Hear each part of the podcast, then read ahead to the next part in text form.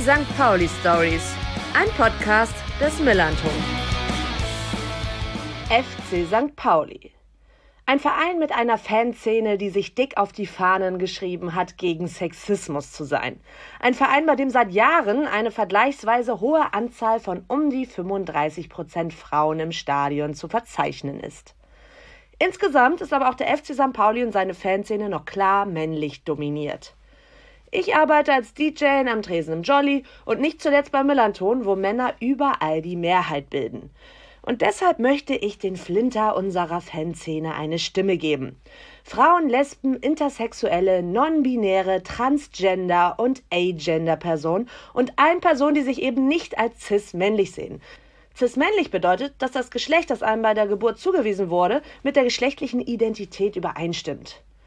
Männliche Zuhörer sind aber natürlich ebenfalls sehr gewünscht und notwendig, um dieses Projekt sinnvoll zu gestalten. Gespräche in gemütlicher Atmosphäre an verschiedensten Orten, zumeist in unserem geliebten Viertel, sind das Ziel dieses Podcasts. Dabei spreche ich mit St. Pauli-Fans, die ehrenamtlich oder entgeltlich einen Beruf ausüben, der immer noch männlich dominiert ist. Die Stories, die sie dabei erleben, sind wahnsinnig spannend.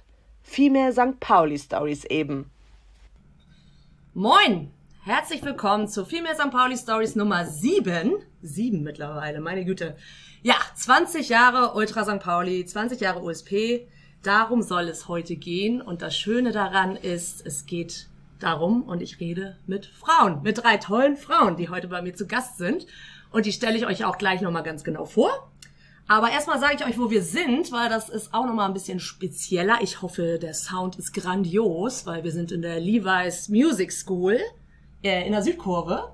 Und das passt, finde ich, auch ganz gut. Also das, ja, relativ gut. Das ist zumindest in der Südkurve. Wir hatten halt überlegt, ne, wir, ich rede mit USP und wo machen wir das? Kabuff zu klein, zu stickig. Fanladen war auch irgendwie alles zu klein. Und jetzt sind wir hier und freuen uns ganz doll, dass wir einen ähnlichen Blick haben, wie wenn wir im Stadion sind, nämlich aufs Spielfeld aus der Süd raus. Bevor wir über Ultra St. Pauli sprechen, über Frauen bei USP, über 20 Jahre USP, stelle ich euch jetzt mal die drei tollen Frauen vor. Zu meiner Linken Lea. Lea, wie geht's dir? Mir geht's super. Das ist schön. Und neben dir sitzt Laura. Hallo Laura. Hi. Schön, dass du da bist. Danke, geht's dir auch sein gut?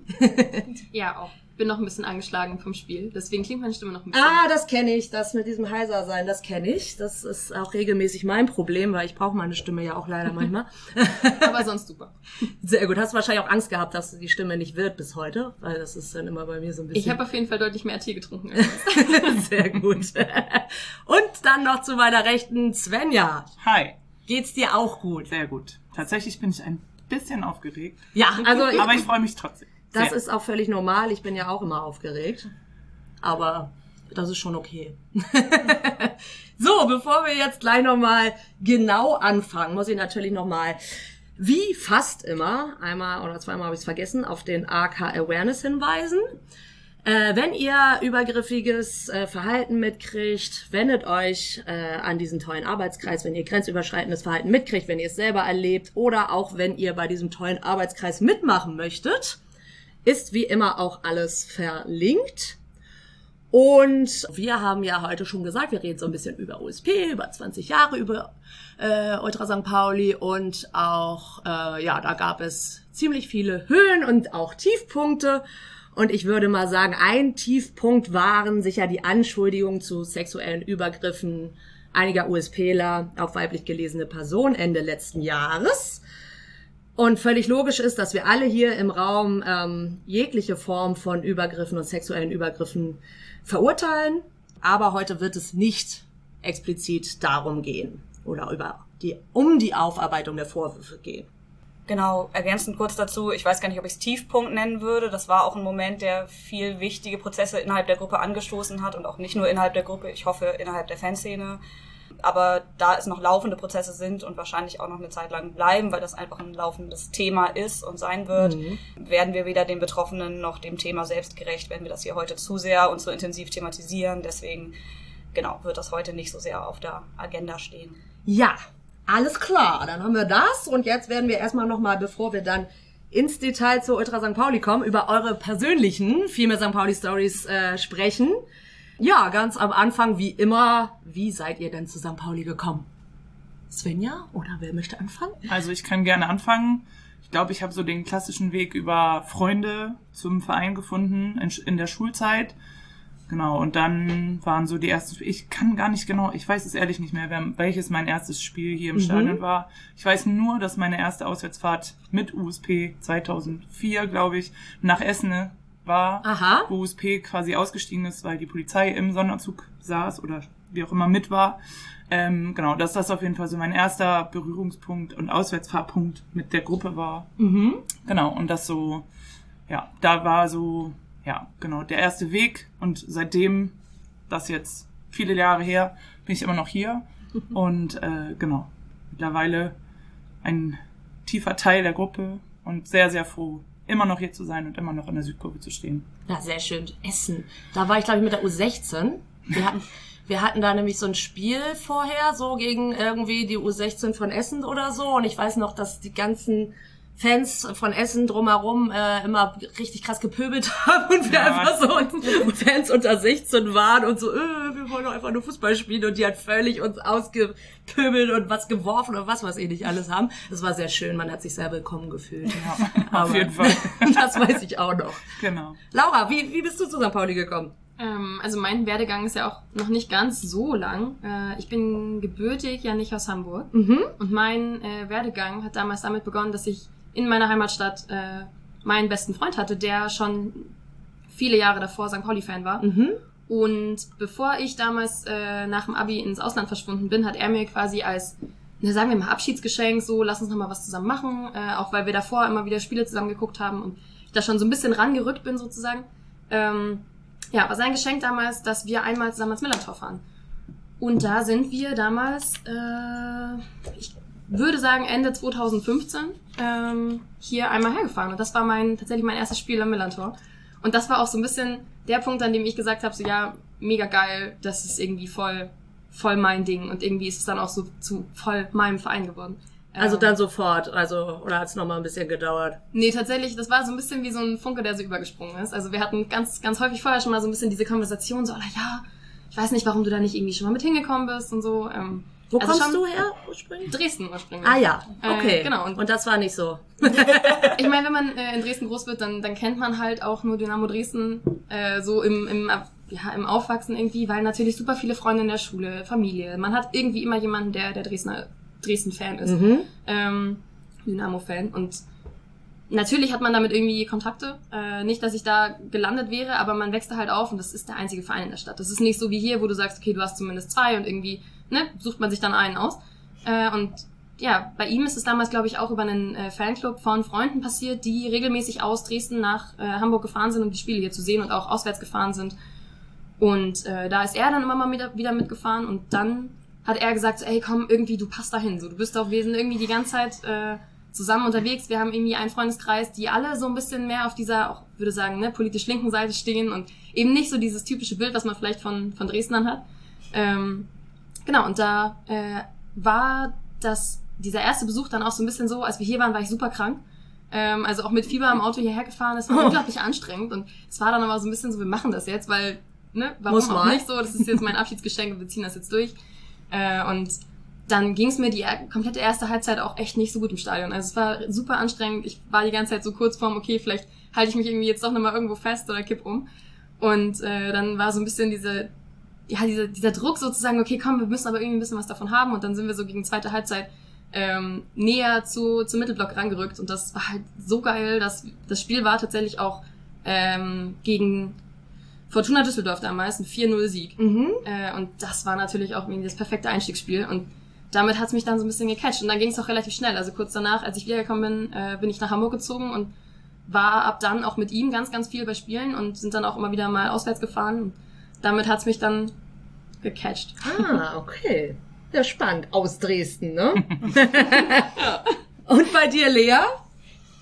Äh, ich habe die ganz klassische Geschichte zu erzählen, die wo Dortmund eine ganze Choreo zu gemacht hat. Äh, vom Vater mit ins Stadion genommen im Alter von acht, glaube ich. Ich glaube 1998 war ich das erste Mal am Millantor, damals noch auf der alten Haupttribüne. Mhm. Die äh, war weniger luxuriös, als sie heute ist, würde ich behaupten. Es gab damals keine Häppchen und Freigetränke, sondern sehr unbequeme Stühle. Ähm, aber das war total geil. Also mein Onkel hat uns mitgenommen, mein Vater und mich, und wir waren beide sofort verliebt, haben sofort gesagt, das machen wir jetzt immer. Und aber nicht auf der Haupttribüne. Und dann sind wir umgezogen in die Nordkurve und dann habe ich einmal das ganze Stadion quasi gemacht, war dann danach in der Gegend gerade dann irgendwann Südkurve. Aber genau, ich war 1998 mit meinem Papa das erste Mal im Stadion. Ja, bei mir ja auch, 1996. Du hast gewonnen. ja, aber ich bin auch ein bisschen älter. ja, cool. Also jetzt genau, erstes Spiel haben wir jetzt schon, erstes Auswärtsspiel haben wir bei dir. Bei dir, Laura? Also ich glaube, mein erstes Auswärtsspiel war Aue, weil wir damals direkt aus Dresden hingefahren sind. Ah, gut, ja. November. Ach wohl, nee, es könnte auch Dresden gewesen sein. Es kann tatsächlich auch sein, dass mein erstes Auswärtsspiel, ne, sozusagen in, in Dresden gewesen ist. 2016. Ja, Okay, dann war es noch nicht, noch keine Auswärtsfahrt. sozusagen, Genau, ne? also für mich war es dann ne, irgendwie nicht so die klassische Auswärtsfahrt und deswegen, ich glaube, Aue war tatsächlich so die erste, wo wir dann hingefahren sind, damals mit diesem Dresdner ähm, Fanclub. Genau, und dann erste Auswärtsfahrt irgendwie mit ne, USP-Umfeld und so ein bisschen, das hat dann echt noch ein paar, paar Monate länger gedauert, glaube ich, sonst halt immer viel hier in Hamburg und nie diese langen Auswärtstouren. War ja dann auch für dich auch immer jedes Mal schon eine längere Fahrt, also davor aus Dresden oder nicht? Genau, also wir sind aus Dresden dann meistens zu den Spielen gefahren, die irgendwie nah, naheliegend waren, weil die Tour nach Hamburg dann immer zu den Heimspielen war ja schon auch einfach ein bisschen länger. Ja. Und dann war ich auch lange weg und als ich dann nach Hamburg gezogen bin und dann so langsam mich in dem Kosmos hier wiedergefunden habe, dann ist man natürlich auch häufiger mal mit auswärts gefahren, aber ja, Ja. hat's ein bisschen gedauert. Und bei dir erstes Auswärtsspiel? Ich habe gerade gemerkt, ich habe gar nicht gesagt, gegen wen mein erstes Heimspiel war. Ja, stimmt, du hast nur gesagt, Ich hab- nur gesagt, welches Jahr wir das waren, war. genau, wir waren so begeistert von 98, 96, 96. Aber ja. tatsächlich weiß ich auch, ich weiß nicht mehr, wer der Gegner beim ersten Spiel war, aber das erste, was ich aktiv erinnere, war im Jahr 2000. Das Jahr habe ich nachgeguckt, jetzt ehrlicherweise. ähm, aber gegen Fürth, weil das erinnere ich noch so genau, weil wir haben nach 45 Minuten 3-0 geführt und haben dann innerhalb von 10 Minuten drei Gegentore gefangen und das Spiel ging 3-3 aus. Ach so, also wie meistens. Wollte ich gerade sagen. Wie zwei, immer. übrigens zwei von drei Toren geschossen von Ralf Hasenhüttel. Ähm, nur mal so als Randanekdote, habe ich auch erst im Nachhinein nachgeguckt. Erinnere ich so nicht. Aber genau, das Gefühl ist irgendwie eins, das ist vielleicht deswegen so kleben geblieben, weil man es sehr kennt von St. Pauli. So dieses läuft am Anfang richtig geil, alles richtig geil und dann kippt das so ein bisschen. Ja. Deswegen, also das erinnere ich noch sehr genau. Dass, ich meine, ich war da, keine Ahnung, ne, neun, zehn, Ja. irgendwie so. Und ich erinnere noch sehr genau das Gefühl von, okay, eben war noch geil und jetzt ist irgendwie scheiße, was ist denn jetzt passiert? ähm, aber erstes Auswärtsspiel, ich glaube, ich war mal irgendwann mit der Familie in München, weil meine Tante damals da gewohnt hat. Da haben wir einen Familienausflug hingemacht. Das war, glaube ich, noch gegen 1860, gar nicht gegen Bayern. Ähm, das, ich weiß aber nicht mehr, wann das war. Und das erste, was ich so aktiv mit Fanszene assoziiere, war Osnabrück. Ich weiß aber auch nicht mehr, welches Jahr das war. Okay. Ähm, aber das war irgendwie eine ganz geile Tour. Wie, wie meistens oder wie immer Osnabrück mit der, mit der Bahn hingefahren. Irgendwie gute Zeit gehabt. Keine Ahnung, wie das Spiel ausgegangen ist, aber gute Zeit gehabt. Ja. War, der, war der Gästeblock viel zu voll. Ja, wie, wie immer. Ja aber, gut, aber jetzt, also mittlerweile. Ja. Gut. Hm, ja gut. Ähm, was war denn euer bestes Erlebnis mit St. Pauli? Also sportlich oder auch drumherum, könnt ihr sagen, wie ihr wollt. Schwierig. alles, alles nicht so Nein, also für mich gab es mittlerweile ja so viele schöne Momente. Also Mhm. und ich finde nicht nur, also wenn jetzt jetzt alle sagen, ja, Derbys oder keine Ahnung, natürlich ist das geil und vor allem, wenn man sie gewinnt. äh, aber ich finde auch so, keine Ahnung, auch gemeinsam Abstiege zu erleben, Mhm. jetzt auch im Kreise der Gruppe, dieser Zusammenhalt einfach so, man steht zusammen, man fällt zusammen, irgendwie dieses Gefühl ist irgendwie für mich so vorrangig und klar, wie gesagt, wenn man mit der Gruppe dann geil irgendwo in Rostock dann äh, das Ding holt, äh, einen geilen Support abliefert, dann ist das natürlich mega geil und das bleibt immer in Erinnerung und das wird für immer, für, für alle da bleiben. Aber wie gesagt, alle anderen Erlebnisse, es ist für mich so ein Potpourri aus, weiß ich nicht, Emotionen und Gefühlen, die ich mittlerweile in dieser, mit dieser Gruppe geteilt habe und ähm, ja, das macht es für mich irgendwie so aus. Deswegen ist es irgendwie auch mal traurig, aber auch das fühlt sich am Ende dann gut an, weil man sich so zusammen hat und genau, das würde ich für mich so beantworten wollen. Ja, ist bei mir ähnlich. Das erste, was mir einfällt, Ja. ist Aufstieg Fürth. Also das ist das Genau, also allererste, auch was mir in geile- den Sinn geile. Fahrt. Weil es genau, weil es einfach von Anfang bis Ende eine richtig geile Fahrt war. Das war ja die Zecken on Tour, Mottofahrt. Ich mit meiner Punker-Jugend habe das geliebt. Ich hatte einfach meine alten Outfits angezogen und ich weiß noch, die haben so gut funktioniert, dass ich am Bahnhof von der Bäckerin irgendwie Brötchen geschenkt bekommen habe mit den Worten, die schmeißen wir sonst sowieso weg. da habe ich gedacht, wie geil, okay, ich sehe scheinbar authentisch aus. Ja. Und in Fürth haben ja auch alle gedacht, warum zur Hölle sieht St. Pauli so aus. Ja. Und ich habe das von vorne bis hinten geliebt, das war richtig geil. Und genau, das Spiel war einfach auch, ne, das war Hammer, die Emotionen nach dem Spiel mit dem Blocksturm, die Rückfahrt, das war einfach wild. Ich glaube, Ja. im Sonderzug habe ich irgendwie fünf Minuten lang nicht den Boden berührt mit meinen Füßen, weil einfach irgendwie, weil das so voll war. Und das war, es war wild. Also das ist so das, das erste Highlight, was mir so einfällt. Aber genau irgendwo auf eine ganz andere Art waren auch Abstiege und, und so Scheißmomente waren auch, Highlights ist irgendwie trotzdem das falsche Wort, aber es waren trotzdem einfach Momente, die einen emotional verbinden. Mhm. Derby-Sieg damals ist ja auch ein bisschen, hm, wie sagt man das am besten? Ähm, 2011. Genau, genau, der Derby-Sieg, der war ja auf der einen Seite natürlich total geil, weil ewig nicht gegeneinander gespielt. Dann kommt, steigt man in deren Liga damals noch auf, holt Ja, sich den und danach Derby-Sieg. holt man gar nichts mehr und steigt einfach bitter Ja, ab. So. aber der Also, Tag selber hatte ja, Ja. auch seine Schattenseiten. Ne? Ja, also wir total. waren ja, wir waren ja beim Tor waren wir alle gar nicht mehr im Block, Ja, weil genau. die Bullen im Block waren. Ja, genau. Und wir alle entschieden haben, gemeinsam rauszugehen. Und dann stand man im Umlauf des Stadions und hört nur, Asamoah hat das 1-0 geschossen und wir alle so, oh? Völlig krank. So ja. richtig krasse, krasse Freude. Alle lagen sich in den Armen, aber alle waren auch so scheiß wütend auf die Bullen, die halt irgendwie uns den Moment zerstört haben auch. Also das war auch ein wahnsinnig emotionaler Tag für mich. Ja. So, Das sind so die beiden, die mir sofort auf den ersten, aufs erste Hören so einfallen. ja. Ja, verständlich.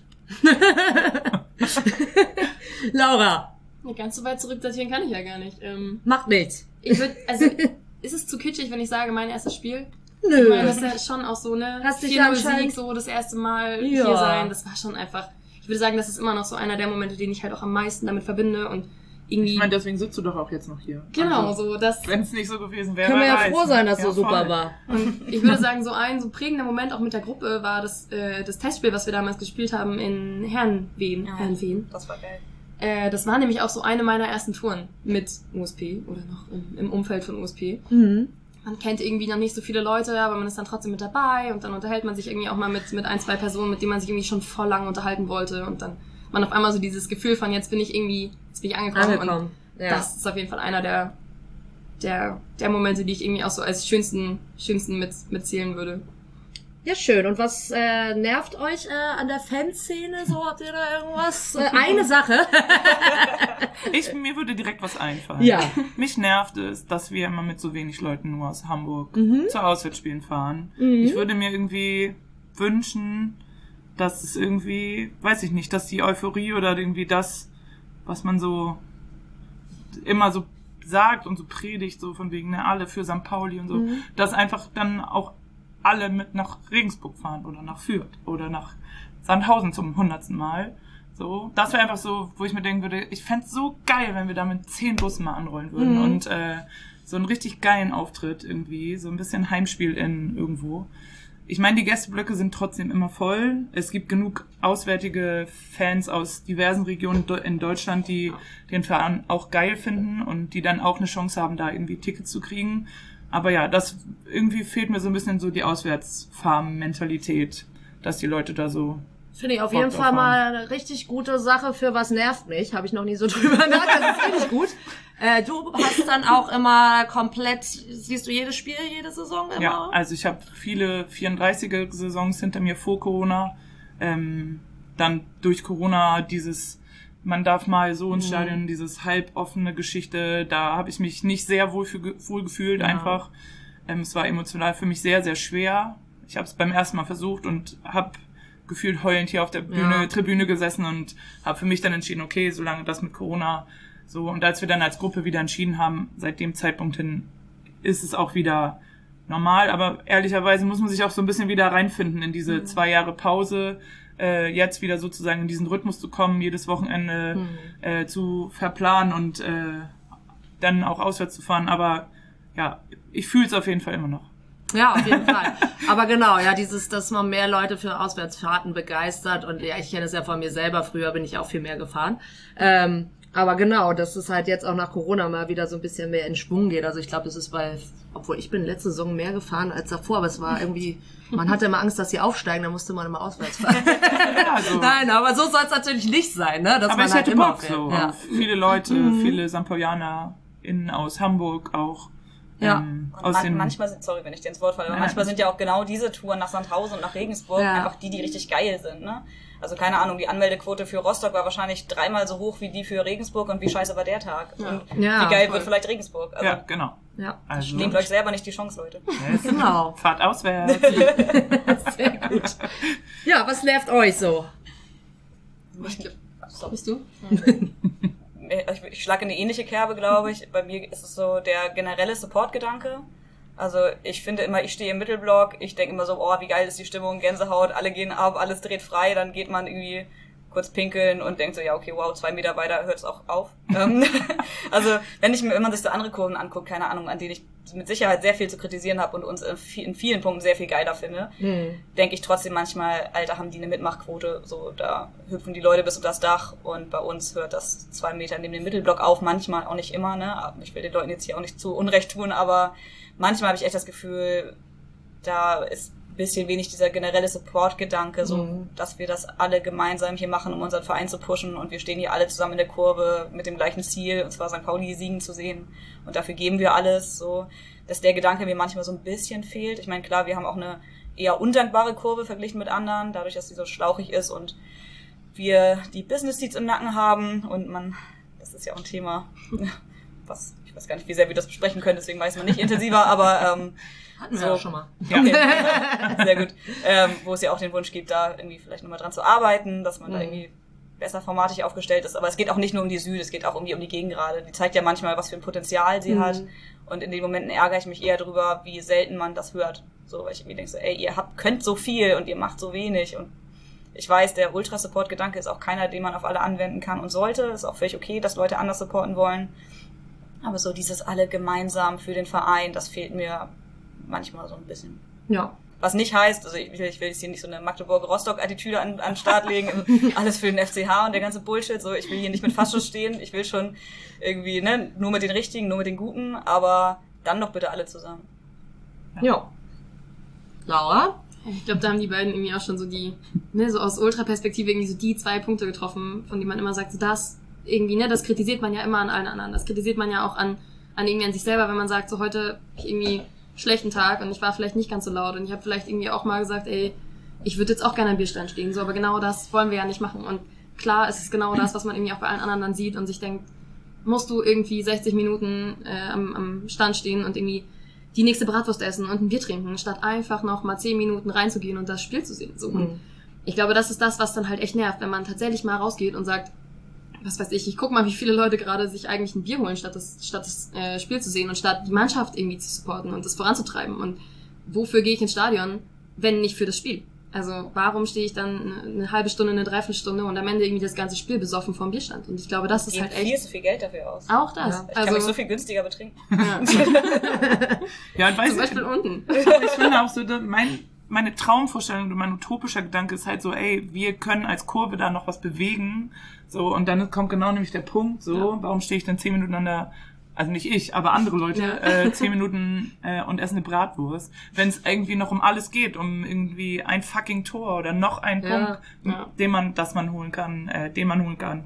Oder so, ne? Also deswegen, keine Ahnung. Ja, also ich. Auch wenn das Ja. bei uns jetzt vielleicht nicht so super oft passieren mag, aber auch so dieses, ich gehe dann halt zehn Minuten vor, vor Abpfiff oder sowas.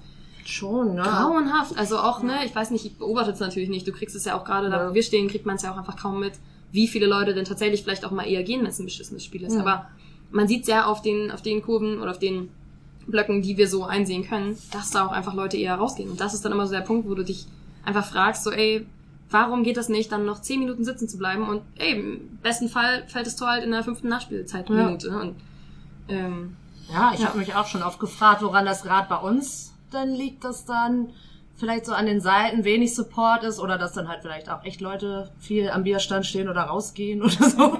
ich weiß es nicht. Es ist aber nicht anders auszuhalten. Vielleicht so dieses, ja, weiß ich nicht, ach, Fußball, ja, gehe ich schon seit Jahren hin. Ich will eh die Leute sehen, ich will mich eh unterhalten. So ein bisschen, als wäre man eh gerade im Jolly. also ich weiß es nicht. Und dann, ähm, ne, also, ja. ach ja, supporten, ach Mist. Das, ja, das habe ich jetzt ganz vergessen. Ja. ich dachte, ich bin noch im Jolly. Nein.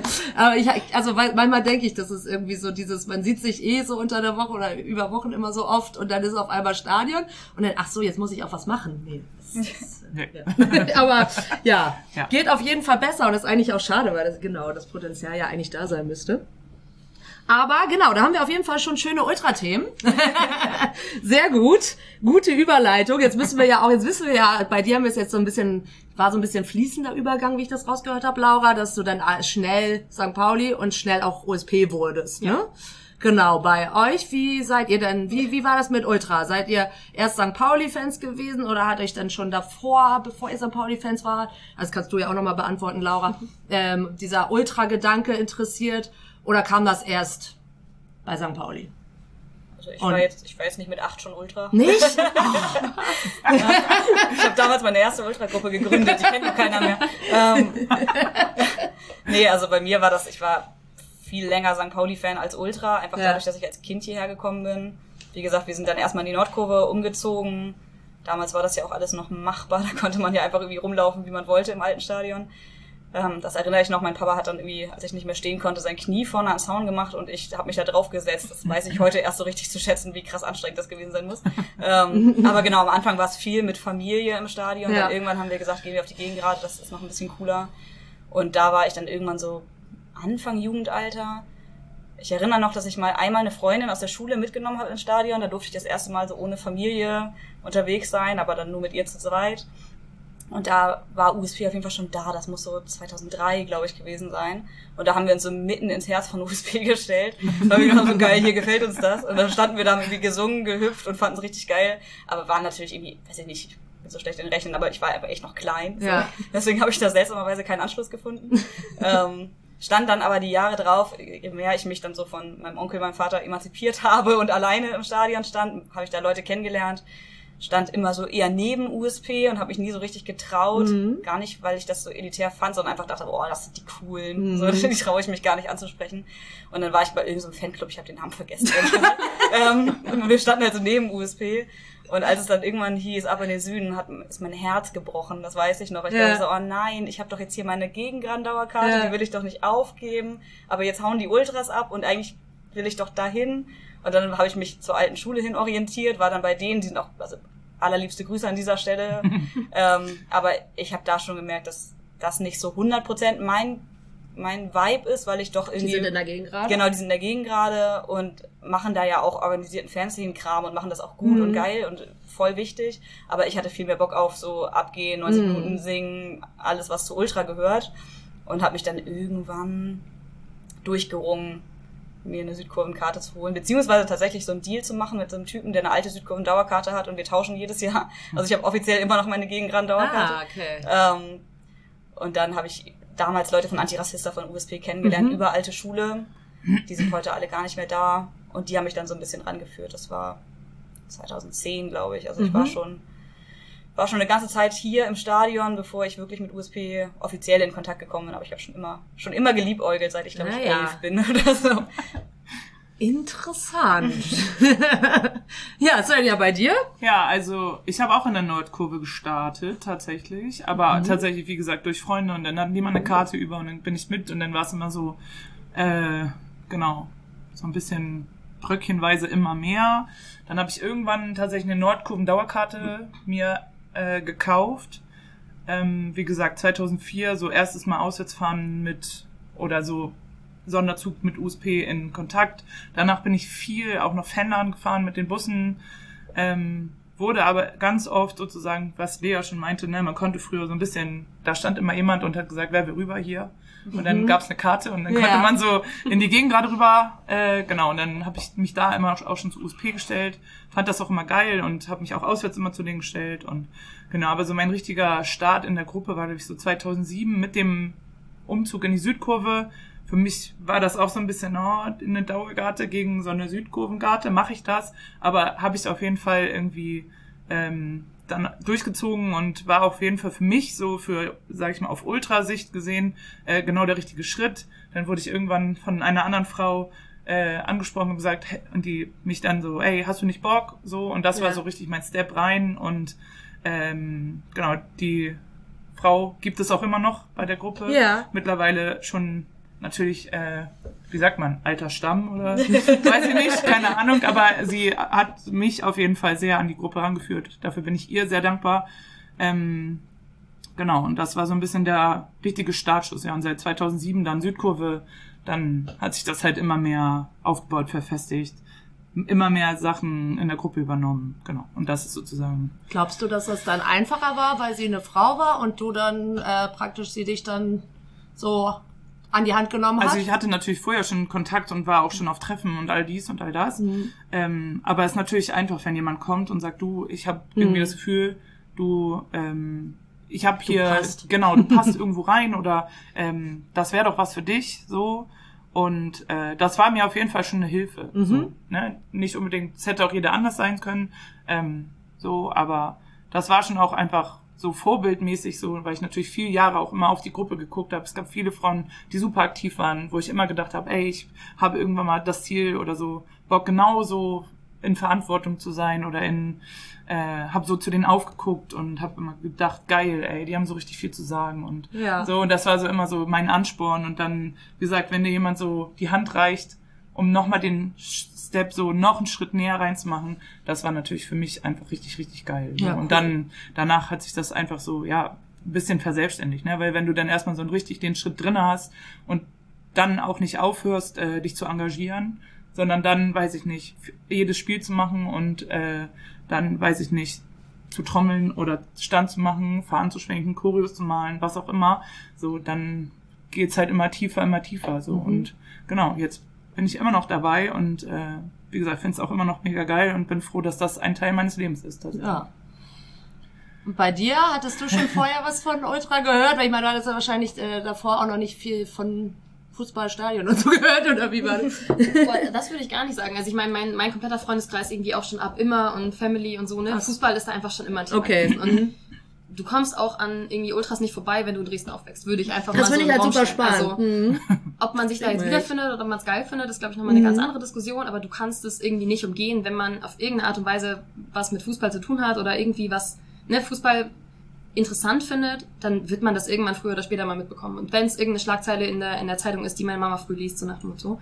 Also man bekommt es mit und deswegen war mir das auch kein super fremdes Thema und Mhm. ich hatte da auch vorher schon Interesse dran. Also es ist nicht so, als wäre das irgendwie dann erst hier geboren worden, als ich das erste Mal hier war und gedacht habe, ah, da gibt's ja sowas ultra mhm, geil, sondern das war auch vorher schon irgendwie super spannendes Thema und ähm, witzigerweise dieser Freundeskreis besagter, mit dem ich ja dann damals auch Mhm. hergekommen bin, ähm, die haben quasi auch alle selber Fußball gespielt und selbst in deren Stadion gab's so eine kleine Truppe von auch äh, St. Pauli-Fans, die aber selbst da auch immer wieder Okay. supportet haben.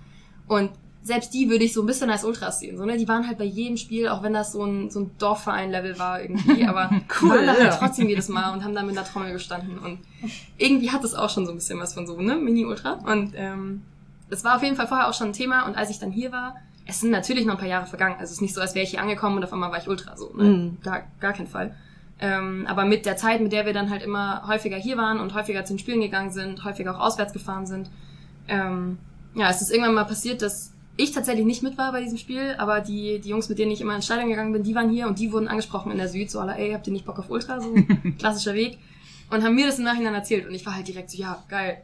Frage ging ja nie an mich, aber trotzdem war ich dann so ein bisschen so, das ist der Fuß in der Tür, da musste ich jetzt irgendwie mit. Äh, und so ist es dann auch gekommen, dass wir einfach irgendwann mal zu diesem Treffen gegangen sind. Ah, okay. Und ich einfach, ich habe mich einfach angeschlossen. Ich war dann einfach so, ja, ihr wurdet gefragt, ich komme aber mit. Ja, cool, auf jeden Fall. Da finde ich super spannend. Also auch so, ich glaube, ich weiß es natürlich nicht, weil ich ja auch seit ich 14 bin in der Fanszene bin. Aber wenn man so gar nichts mit Fußball zu tun hat und in Hamburg ist, weiß man doch nicht unbedingt jetzt, was Ultra ist und kriegt da schon irgendwas mit und so, ne? Also das, dass du sagst, in Dresden kommt man da nicht so schn schnell dran vorbei, finde ich irgendwie spannend. Ich meine, Kommt natürlich auch dran, drauf an, mit wem man sonst Voll. abhängt.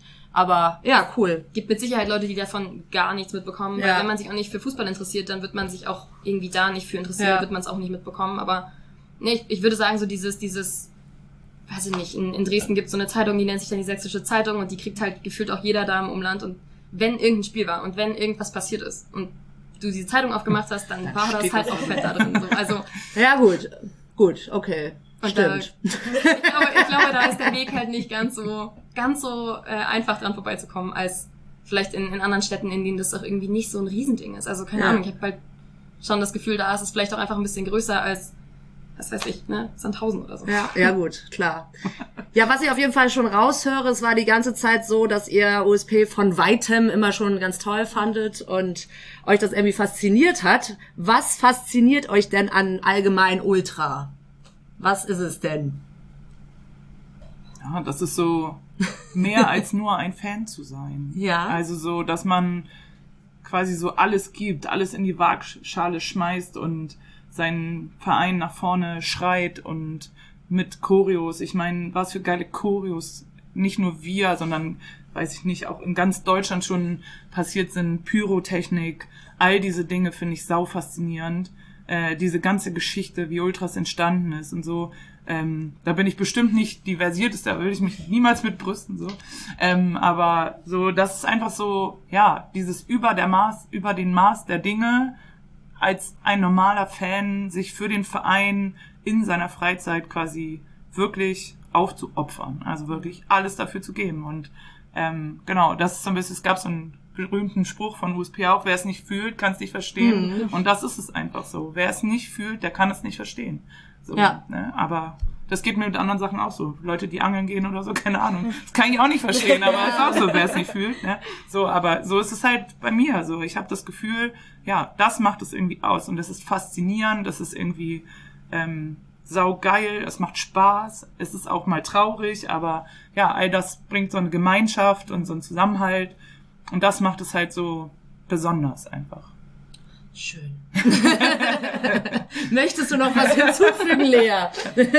Ja, vielleicht, also all, all das, was Svenja gesagt hat, zu 100 Prozent. Ähm, auch wenn es einem manchmal genau von außen betrachtet wahrscheinlich so wahnsinnig bescheuert aussieht. Das hört man ja auch manchmal aus dem eigenen Umfeld. Man denkt, so, ja, okay, warum hast du nachts um drei eine Mülltonne bewacht? So, jetzt mal so ein bisschen übertrieben formuliert, aber ähm, dass man das von außen so gar nicht nachvollziehen kann und man das selber aber irgendwie doch oft fühlt und manchmal auch selber denkt, was mache ich hier für einen Scheiß.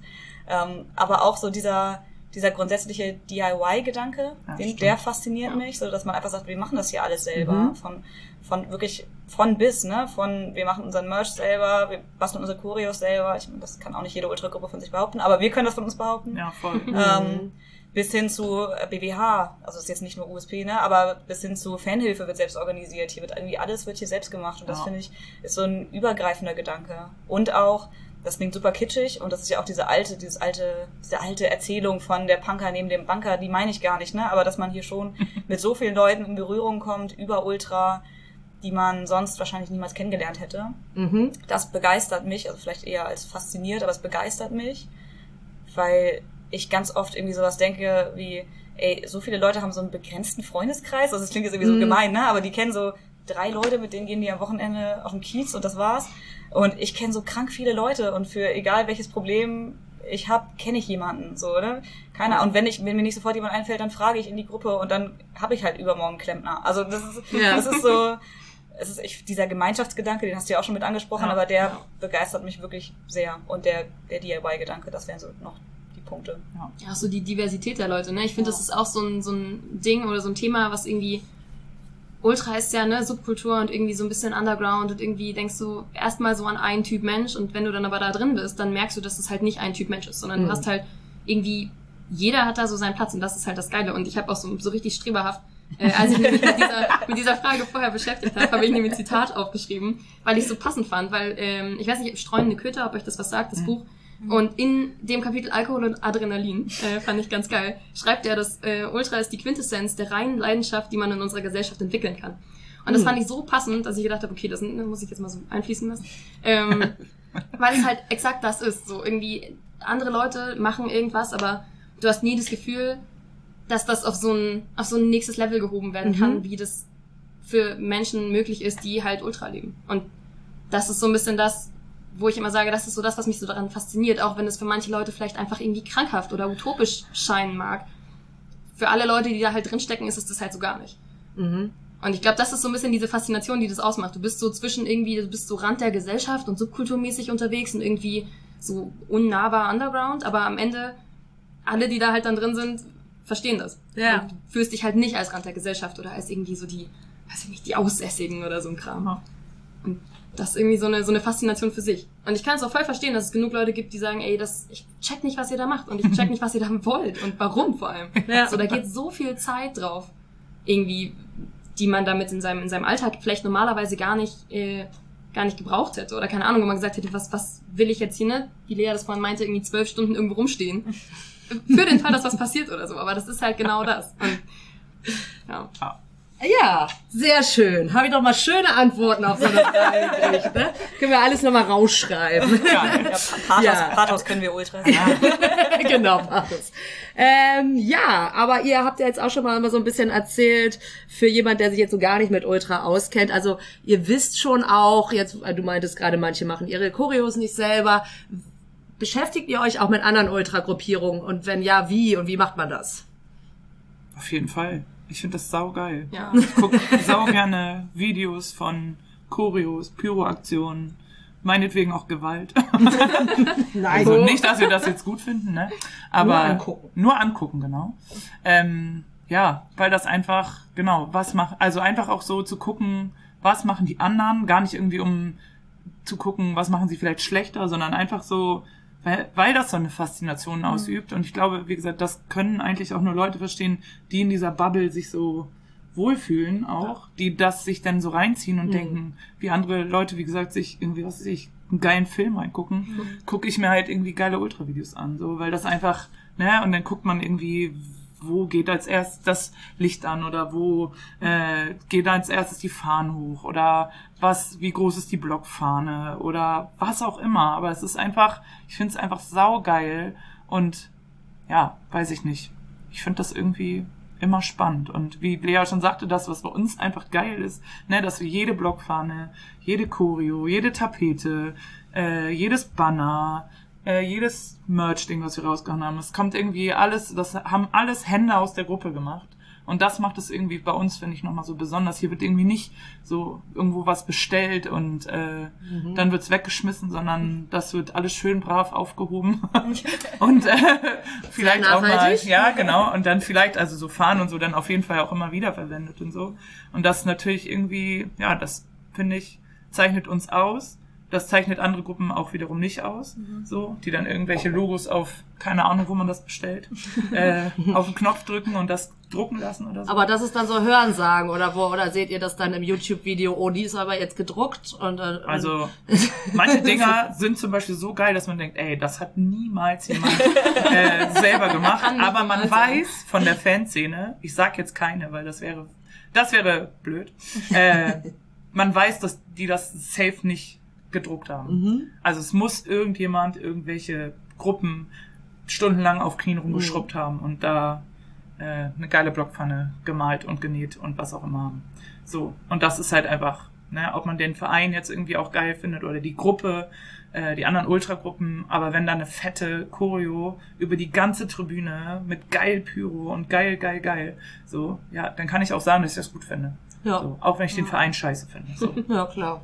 Ja, man hat da ja auch immer irgendwie einen, einen anderen Blick drauf. Also egal, wer in unserer Gruppe wo engagiert ist oder aktiv ist, man findet ja dann schon immer Sachen, die man logischerweise irgendwie vergleicht. Also wenn wir irgendwas machen und jemand anders würde exakt die gleiche Choreo präsentieren zum Beispiel, natürlich merkt man das. Also natürlich wird uns das auffallen. Und klar hat man das auch immer so ein bisschen im Blick und deswegen gucken wir natürlich auch, ob was andere Szenen machen.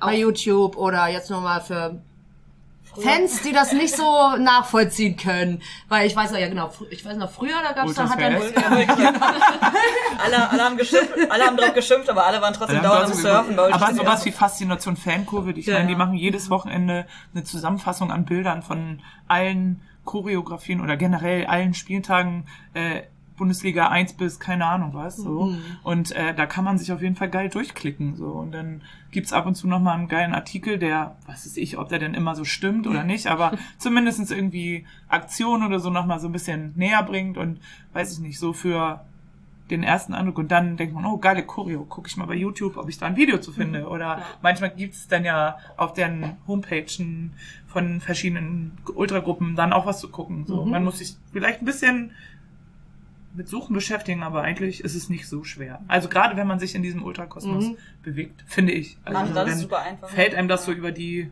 Füße.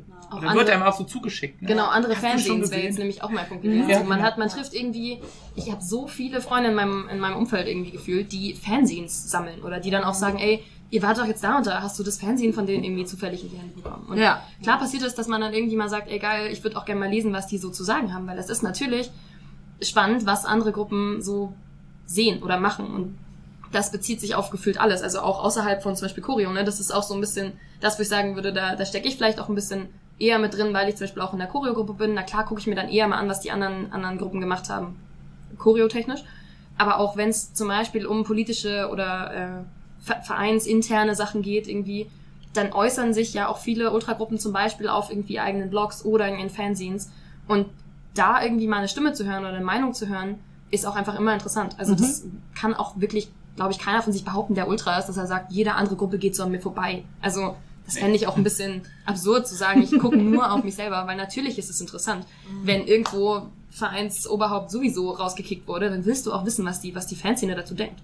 Ja, oder auch was andere Fanszenen über uns denken. Ja. Also manchmal Auch gibt's so das. Gegnervorstellungen oder so und dann, ja, was denken die überhaupt über uns? Also ohne, ob dass mir das wichtig wäre, ob ich da jetzt was drauf setze oder nicht. Aber so, ja, wie ist denn unsere Außenwirkung oder auch andersrum, ne? Ich gehe davon aus, dass andere Leute das auch lesen wollen würden, wenn wir über andere Ultragruppen was schreiben, so, oder Mhm. über andere Fanszenen. Also, mich interessiert das auf jeden Fall. Mhm. Ja, und auch so kreative, kreative Prozesse einfach, ne? Also Ja. was Choreos angeht, wenn irgendwelche anderen Szenen halt so richtig krasse Sachen hochziehen, dann begeistert mich das natürlich auch. Oder wenn die sich einen richtig geilen neuen Chant überlegt haben, so. Davon, davon, davon ein gutes Video, genau, davon ein gutes Video hochladen mit einer krassen Mitmachquote. Da haben wir's ähm, da haben wir es wieder. Ähm, genau, das begeistert mich einfach auch. Und genau, wir haben halt einfach natürlich super, super viele geteilte Interessen. Also auch was irgendwie Ja. Repression angeht, was irgendwie so Fanszenen interne Politik auch irgendwie angeht mit dem Verein, Kommunikation und so weiter. Das sind ja Themen, die Ultras zwangsläufig verbinden. Mhm. So wenig man Ja. mit manchen verbunden sein möchte, ist man in gewissen Themen halt einfach verbunden. Ja. Und das finde ich zum. Beispiel auch ganz geil, dass das Thema Repression auch eins, was Fan, Fanhilfen ja auch tatsächlich bundesweit verbindet, so, dass da irgendwie auch Kommunikation stattfindet und das finde ich voll wichtig und gut. Also, dass man da irgendwie auch mit Fanhilfen, Fanhilfen redet von Vereinen, mit denen man jetzt vielleicht nicht so viel zu tun haben möchte auf anderen Ebenen, aber sagt irgendwie in dem Thema ist man irgendwie auch verbunden. Und Das finde ich auch gut. Na cool. Und ist es dann wirklich so, dass Ultra St. Pauli so da auf weiter Flucht so völlig alleine, also ganz anders als alle Ultra-Gruppierungen, oder ist es gar nicht so? Na klar, wir sind ganz besonders. Niemand wie wir. The one and only. Und alle anderen scheiße. oder ist es vielleicht gar nicht äh, so extrem und wie man vielleicht denken möchte, weil man würde ja denken, Ultra St. Pauli ist jetzt ganz anders als der Rest der Ultrawelt. es gibt natürlich schon Sachen, die, wo ich behaupten würde, das sind irgendwie Dinge, die uns schon ausmachen, die einem auch irgendwie als eigene Werte wichtig sind. Aber am Ende des Tages ist man, hat man natürlich immer Gemeinsamkeiten mit anderen Mhm. Ultragruppen, weil man am Ende des Tages das gleiche Ziel hat, so das gleiche Gruppenkonzept Ja. irgendwo hat. Also es gibt genauso viele Gemeinsamkeiten wie Unterschiede, würde ich sagen. Ich glaube, so Mhm. einfach ist es nicht zu beantworten. Da mag der Stil von irgendwie einer anderen Gruppe, den wir möglicherweise scheiße finden, vielleicht ein ganz anderer sein. So, ne? Mhm. Irgendwie, das, das geht stilistisch auseinander, aber im Endeffekt machen wir ja alle das Gleiche. So, wir supporten. Auf Ja. welche Art und Weise und wie gut oder schlecht, ja, will ich, will ich gar nicht bewerten. Also, das ist, glaube ich, deswegen auch so schwer zu sagen, ja, natürlich sind wir anders als irgendwie jede andere Gruppe. Das können wir nicht sagen, weil im Endeffekt sind es halt trotzdem alles Ultras Mhm. auf eine andere Auslegungsart oder auf eine andere Art und Weise und ne, mal irgendwie stärker, mal weniger. Das ist ja dann noch immer, kommt ja auch immer darauf an, auf welchen Punkt du irgendwie am meisten Wert legst. Ob das dieses Ja, Gewaltding ist, ob das gerade so ein Choreo-Ding ist, ob das irgendwie die Mitmachquote und jeder hat einen Schal dabei Ding ist. So, je nachdem, wie du es halt auslegst, hast du das, ja, eine andere Art, aber das gleiche Ziel. Mhm. Ja, cool. Äh, jetzt nochmal, wir haben ja jetzt schon ein bisschen gehört, wie ihr zu St. Pauli, äh, Ultra St. Pauli gekommen seid. Ähm, wie war das dann? Dann seid ihr irgendwann neu gewesen? War das dann schwierig? Ähm, praktisch hat es lange gedauert, bis ihr euch erstmal getraut habt, was beim Treffen zu sagen? Hat es lange gedauert, äh, bis ihr dann so sozusagen, wie, wie du vorhin auch meintest, angekommen seid? Ähm, und glaubt ihr, dass das auch als Frau nochmal schwieriger ist? Viele, viele Fragen in einer. Wo fange ich an? Hol euch auf. Also Ja. vorneweg vielleicht Ultragruppen, oder ich kann nur für USP sprechen, ich glaube, es gilt auch für andere, aber ich kann es für USP sagen, gilt häufig irgendwie so elitär und verschlossen. Mhm. Und vielleicht ist es das manchmal auch, aber ich glaube, das ist auch wirklich viel Vorsicht, weil man Mhm. einfach als Ultragruppe nicht immer sagen kann, ey, wir haben jetzt offenes Treffen, jeder kann hier irgendwie mitreden, mitmachen, kein Problem, weil man einfach vorsichtig sein muss. Ne? Du weißt nie genau, wer ist das jetzt gerade, muss Personen auch erstmal irgendwie kennenlernen und Vertrauen aufbauen können. Und selbst dann kannst du nicht sicher sein, dass es nicht ein Zivi ist, ähm, so am Ende des Tages. Aber genau, das ist einfach, es braucht so Prozesse, es braucht Vertrauensprozesse und dadurch ist es am Anfang, glaube ich, nie leicht. Das wird Ja. einem ja auch, wenn man neu dazukommt, so rein indoktriniert, würde ich sagen. Mhm. Du kommst an und erstmal sind alle ein bisschen skeptisch. Natürlich, wenn du irgendwie nicht mit, ne, gerade wie Lea mit acht schon Ultra bist und dann irgendwie direkt alle kennen von vornherein, so nach dem Motto.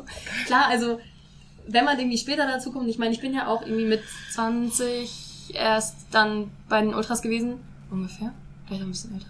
Ähm, aber ne, auf jeden Fall jetzt nicht, dass ich schon irgendwie vorher bei irgendeiner Jugendgruppierung im, im Umfeld mich bewegt habe, sondern Mhm. klar sind dann erstmal alle so, ja, okay, wo kommt die denn auf einmal her? Und dass der Anfang erstmal schwer ist, definitiv. Ich glaube, das ne, ist für jeden auch immer noch mal ein bisschen anders. Das ist auch eine Typfrage, auch dieses, was du meintest, mit wann hat man auf dem Treffen was gesagt. Ja. Ich glaube, es gibt Leute, die wären bis heute, die sind Jahre dabei, die haben noch nie was gesagt. Ja. Ja. Das ist einfach eine Typsache. So, ich habe, glaube ich, relativ zeitig irgendwann mal was gesagt, Mhm. weil ich mir einfach dachte, ja, ich habe dazu was zu sagen und warum halt auch nicht? Ich bin ja dafür hier, um was zu sagen. So, also ich bin ja in der Gruppe, weil ich irgendwie auch meinen Teil dazu beitragen möchte und natürlich sage ich dann was, aber das ist halt eine totale Typfrage. Aber in jedem Fall wird einem erstmal damit begegnet, dass man sagt, so du musst vorsichtig sein mit neuen Leuten und das ist ja das erste, was du lernst. Das heißt, wenn dann der nächste kommt nach dir und du sagst dir, ja, ich mache das anders, ich mache das besser, das machst du im Endeffekt nicht, weil du siehst dann auch erstmal jemanden, der neu ist, von dem pot potenziell irgendwie erstmal was ich will nicht sagen, eine Gefahr ausgehen könnte, aber du weißt erstmal nicht, was, was ist die Agenda von der Person, was will die, ist die am Ende irgendwie gerade mal drei Wochen hier und sagt dann, ach nee, reicht mir, aber ich weiß schon alles, so. Und ich glaube, das ist halt so das, das Erste, was man lernt und das Erste, was man weitergibt. Und deswegen ist es natürlich immer erstmal so, aller Anfang ist schwer. Ja, und da muss man aber ja auch durchhalten. Ne? Also ich glaube, Definitiv. das ist vielleicht auch nicht jeder Mann und jeder Frau's Sache. Äh, wenn man dann am Anfang vielleicht so ein bisschen, ja, genau, dieses Durchhalten muss. Ne? Gibt es da irgendwie eine Strategie, wie man das macht, dass man das irgendwie nicht so, also das vielleicht die, die Möglichkeit zu haben, dass man das nicht so an sich rankommen lässt. Das, wie du sagst, das ist bei allen so, ne? Das, das ist vielleicht die Anfangsphase, ne? Ja, und also wie gesagt, was Laura meinte, ist auch, es gibt bestimmt Leute, die sind seit jetzt 20 Jahre USP und die haben vielleicht eine Handvoll mal was auf dem Treffen gesagt. Mhm. Nicht, weil sie nichts zu sagen haben, aber weil es einfach vielleicht auch nicht die Menschen sind, die sich vor eine Gruppe hinstellen und irgendwie dann äh, lauthals irgendwie ihre Meinung kundgeben wollen auch. Ähm, aber ich glaube, sozusagen, da, darauf kommt es am Ende auch nicht an, sondern es kommt am Ende, was du gesagt hast, auf Biss an und dann zu zeigen, dass man trotzdem Bock auf die Sache hat und man ist irgendwie am Start, man, dann geht es um irgendwie von Scheißaufgabe bis tolle Aufgabe, dass man alles mitmacht, so, und ich glaube, darüber bildet sich das meiste Vertrauen, ähm, dass man nämlich irgendwie den Leuten, die schon am Start sind, zeigt, ey, ich bin bereit, hier irgendwie alles dafür zu geben. Und äh, und wenn das zwölf Stunden auf eine Mülltonne aufpassen ist oder ne, so äh, oder ne was ich Spenden sammeln oder was ich. Und wenn es auch nur mal aufräumen von irgendwas ist ähm, genau aber irgendwann dann sagt der oder diejenige wie bei mir auch ey keine Ahnung du bist die ganze Zeit am Start hast du nicht Bock das und das mitzumachen so und manchmal geht es dann von jetzt auf gleich bei manchen Leuten geht es bestimmt schneller als bei anderen das ist aber auch immer typabhängig Typ Mann oder Frau abhängig. So, und ähm, ja, ich meine, keine Ahnung.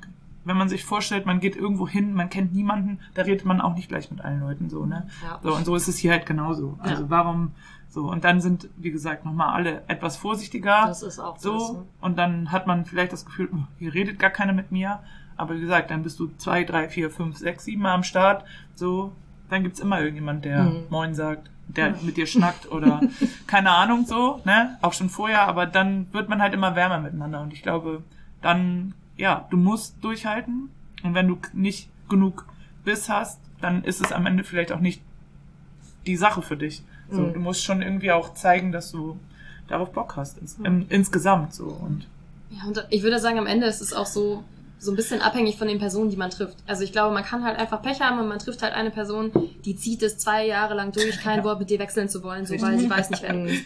Und wenn du dich halt dann irgendwie nur auf solche Leute fixierst und sagst, ich rede aber nur mit denen, die nicht mit mir reden wollen, naja, natürlich wird es dann deutlich schwieriger, als wenn du irgendwie sagst, ey, ich habe Ja. eine Person, mit der ich irgendwie warm geworden bin und wo sich vielleicht auch einfach schneller eine Freundschaft entwickelt. Und ich würde sagen, das war bei mir genauso. Ich würde auch sagen, es gab so eine, wenn nicht zwei prägende Personen, mit denen ich einfach schnell auf ein, auf ein freundschaftliches Level gekommen bin, weil wir uns einfach auch ne, irgendwie außerhalb dieses Ultra-Kontextes gut verstanden haben.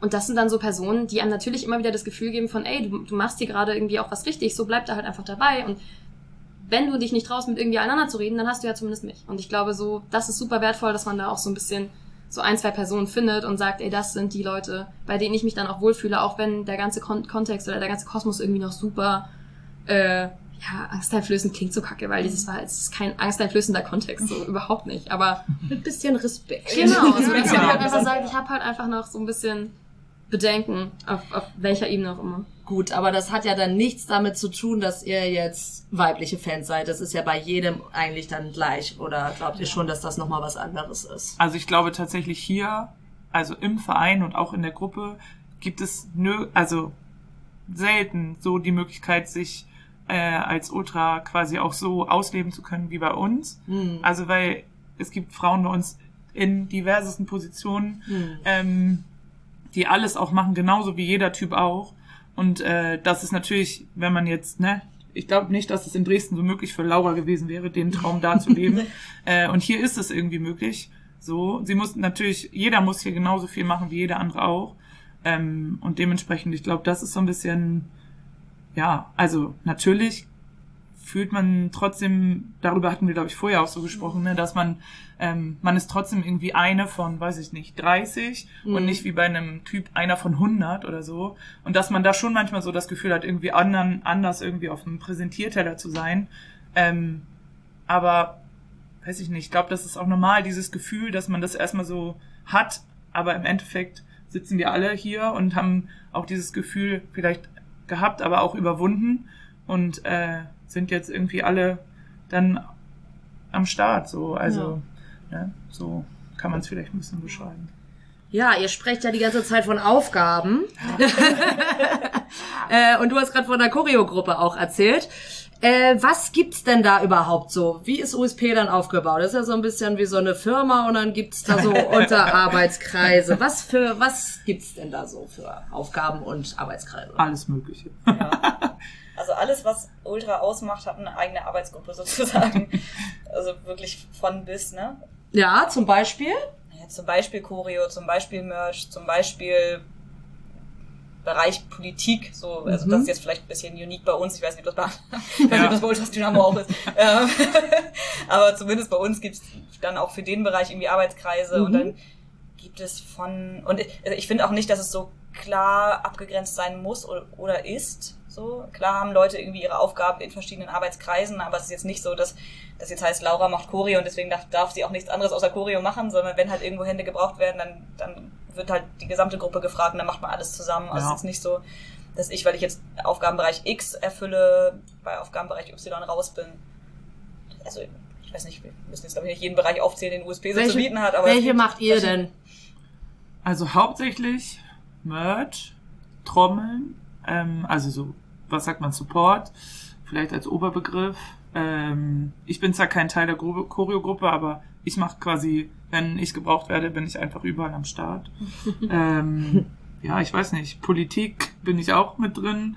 Irgendwie habe ich viele, viele Bausteine. Ähm, ja, also für mich eigentlich, glaube ich, so alles durch die Bank weg und äh, ich mache alles das, wo ich gebraucht werde. Aber so natürlich, wie gesagt, Trommeln, äh, Stand und Merch und Politik.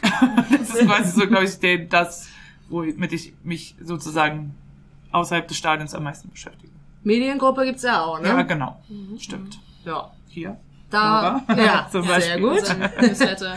Du bist und du bist auch noch in der Choreogruppe und was machst du? Das reicht ja eigentlich schon, ne? Oder wa- was machst du noch? Ja, also ich glaube, bei uns ist hat Sven ja schon ganz gut auf den Punkt gebracht. Es ist so, es ist irgendwie so ein bisschen fließend. Also Hm. du bist nicht immer nur in diesem Okay. einen involviert, so, ne, sondern wir machen, also ich glaube, so ein bisschen flache Hierarchienmäßig irgendwie, ne, da muss da mal was gemacht werden. Dann sagst du, ey, ja, kann ich mir vorstellen. Und man unterstützt mal hier, man unterstützt mal da. Und da, ich glaube, deswegen wechselt das auch immer mal so ein bisschen. Ich habe lange unsere Südkurven-Mitgliedschaften auch mitgemacht äh, und Mhm. die dann immer verkauft und so ein bisschen den, den Kram da mitgemacht. Und jetzt mache ich das nicht mehr, dafür mache ich jetzt unser Newsletter mit und das ist dann so ein bisschen, man findet sich dann auch, glaube ich, so rein, wenn man dann sagt, ich habe da mal was geholfen, ich habe da mal mitgemacht, da brauchte gerade mal jemand meine Hand und dann habe ich gesagt, auch dann mache ich da weiter. So. Und ich glaube, das ist so ein bisschen, gilt, glaube ich, für viele von uns. Ja, voll. Und ist dann auch so richtig viel Arbeit. Also das heißt, wenn ihr in Urlaub fahrt, dann braucht ihr eine Vertretung oder Wenn man spezielle Aufgabenbereiche allein nicht inne hat, so dann würde ich sagen schon, wenn sie zumindest gerade die Zeit erfordern. Aber die meisten Sachen macht man ja nicht alleine, ne? Mhm. Dann macht man sie irgendwie als Gruppe und dann ist es auch nicht so, dass eine Aufgabe jetzt nur an mir hängt. Keine Ahnung, wenn ich jetzt für Kommunikation mit dem Verein zuständig wäre und ich fahre drei Wochen nach Sri Lanka und morgen ist Derby, so dann, schlecht. dann müsste ich das vielleicht irgendwie abgeben, aber ich glaub, so im Grundsätzlichen fühlen sich genügend Leute für alle Aufgaben zuständig. Ja.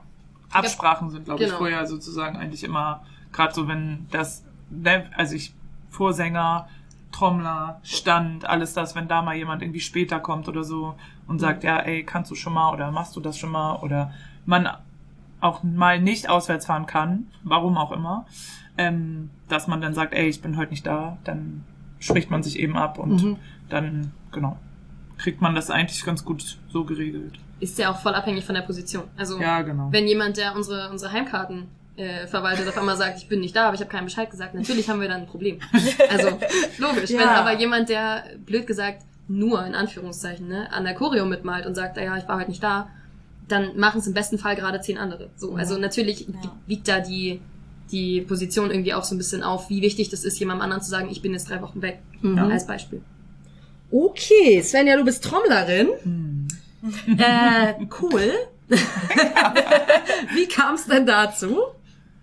Tatsächlich auch über Frauen, die das schon gemacht haben. Mhm.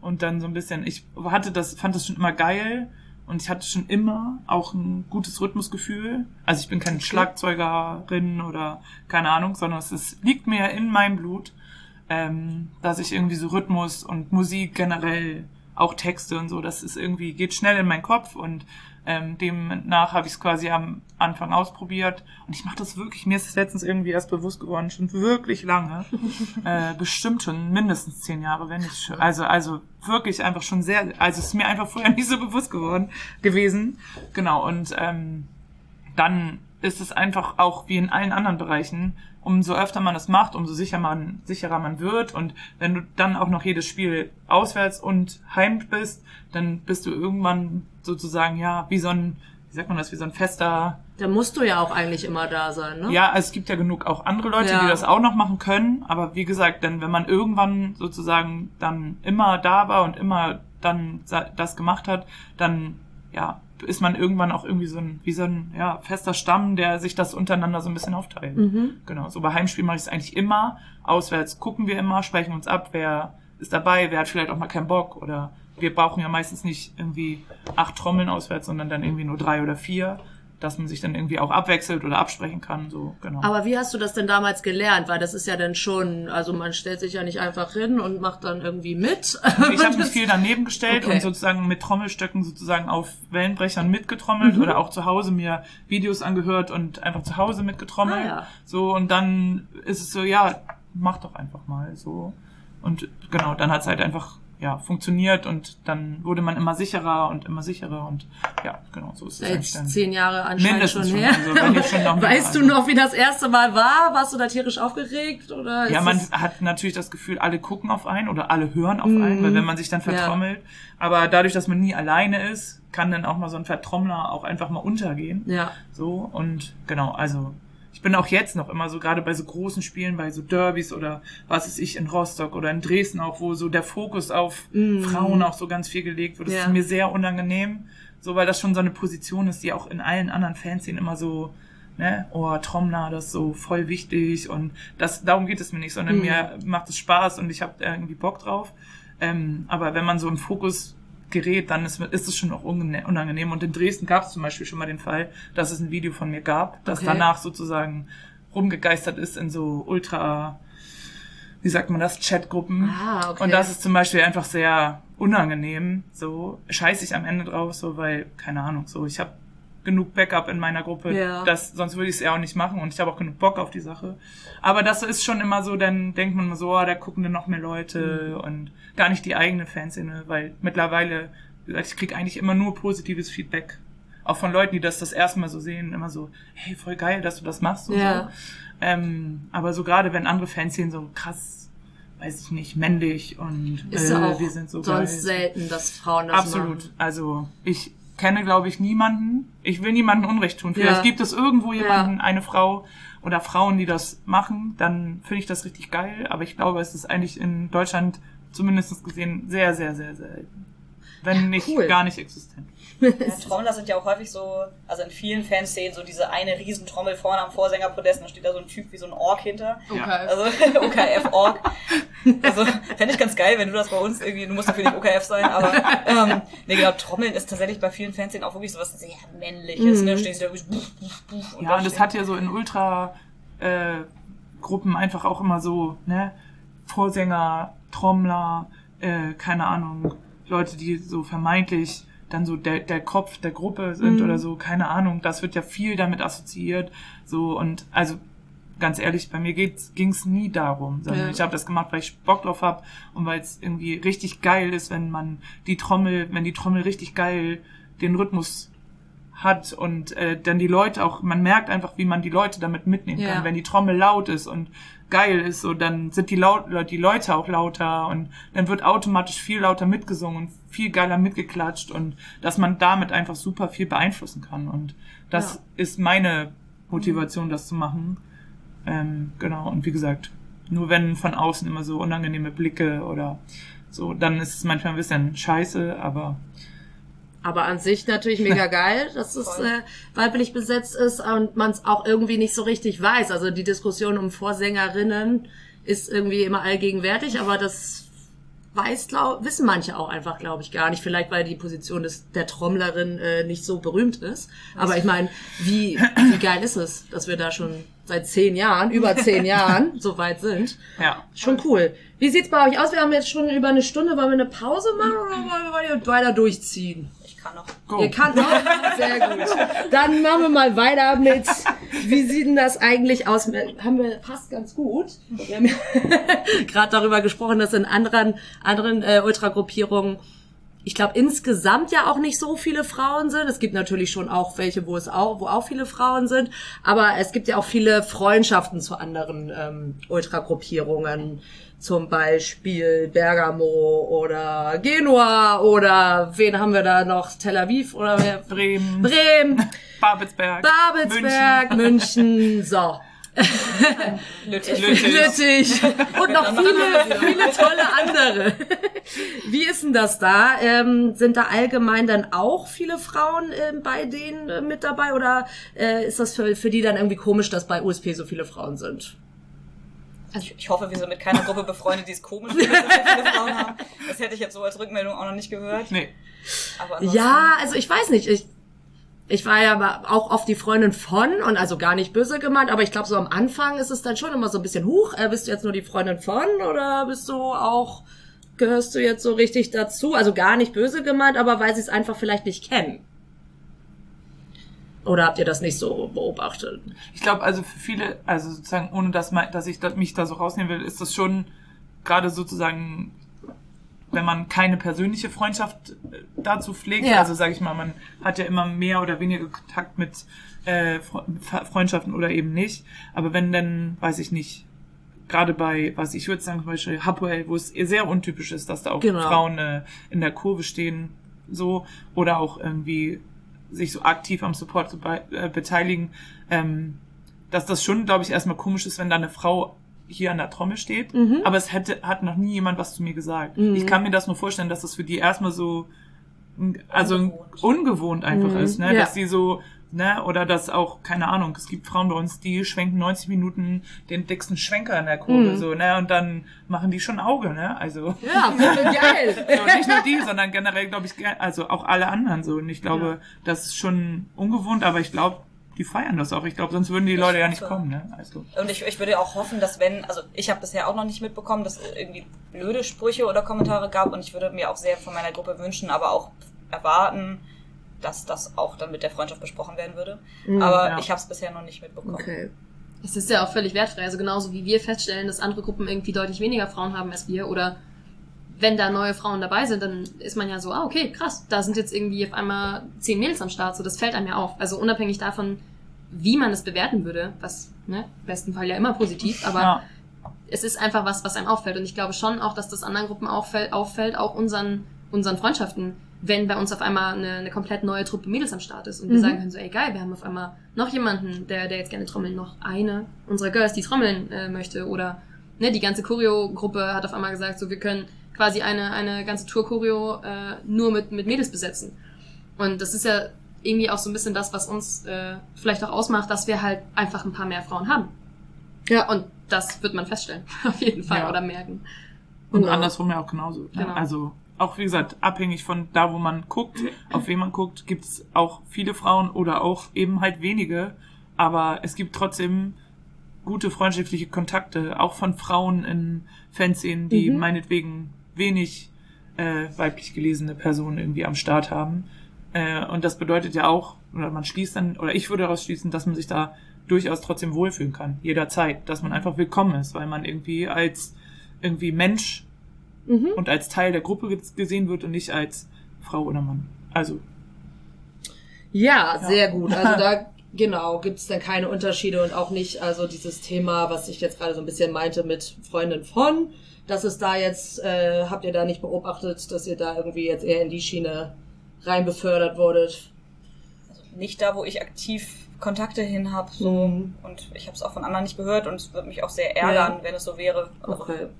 Also es ist ja gar nicht unbedingt böse gemeint, ne? Aber ich glaube halt, wenn die, keine Ahnung, wenn man bei in Tel Aviv ist und die sich einfach vielleicht denken wie, ach so, das ist bestimmt die Freundin von dem Ultra. und es ist aber nicht so, nein.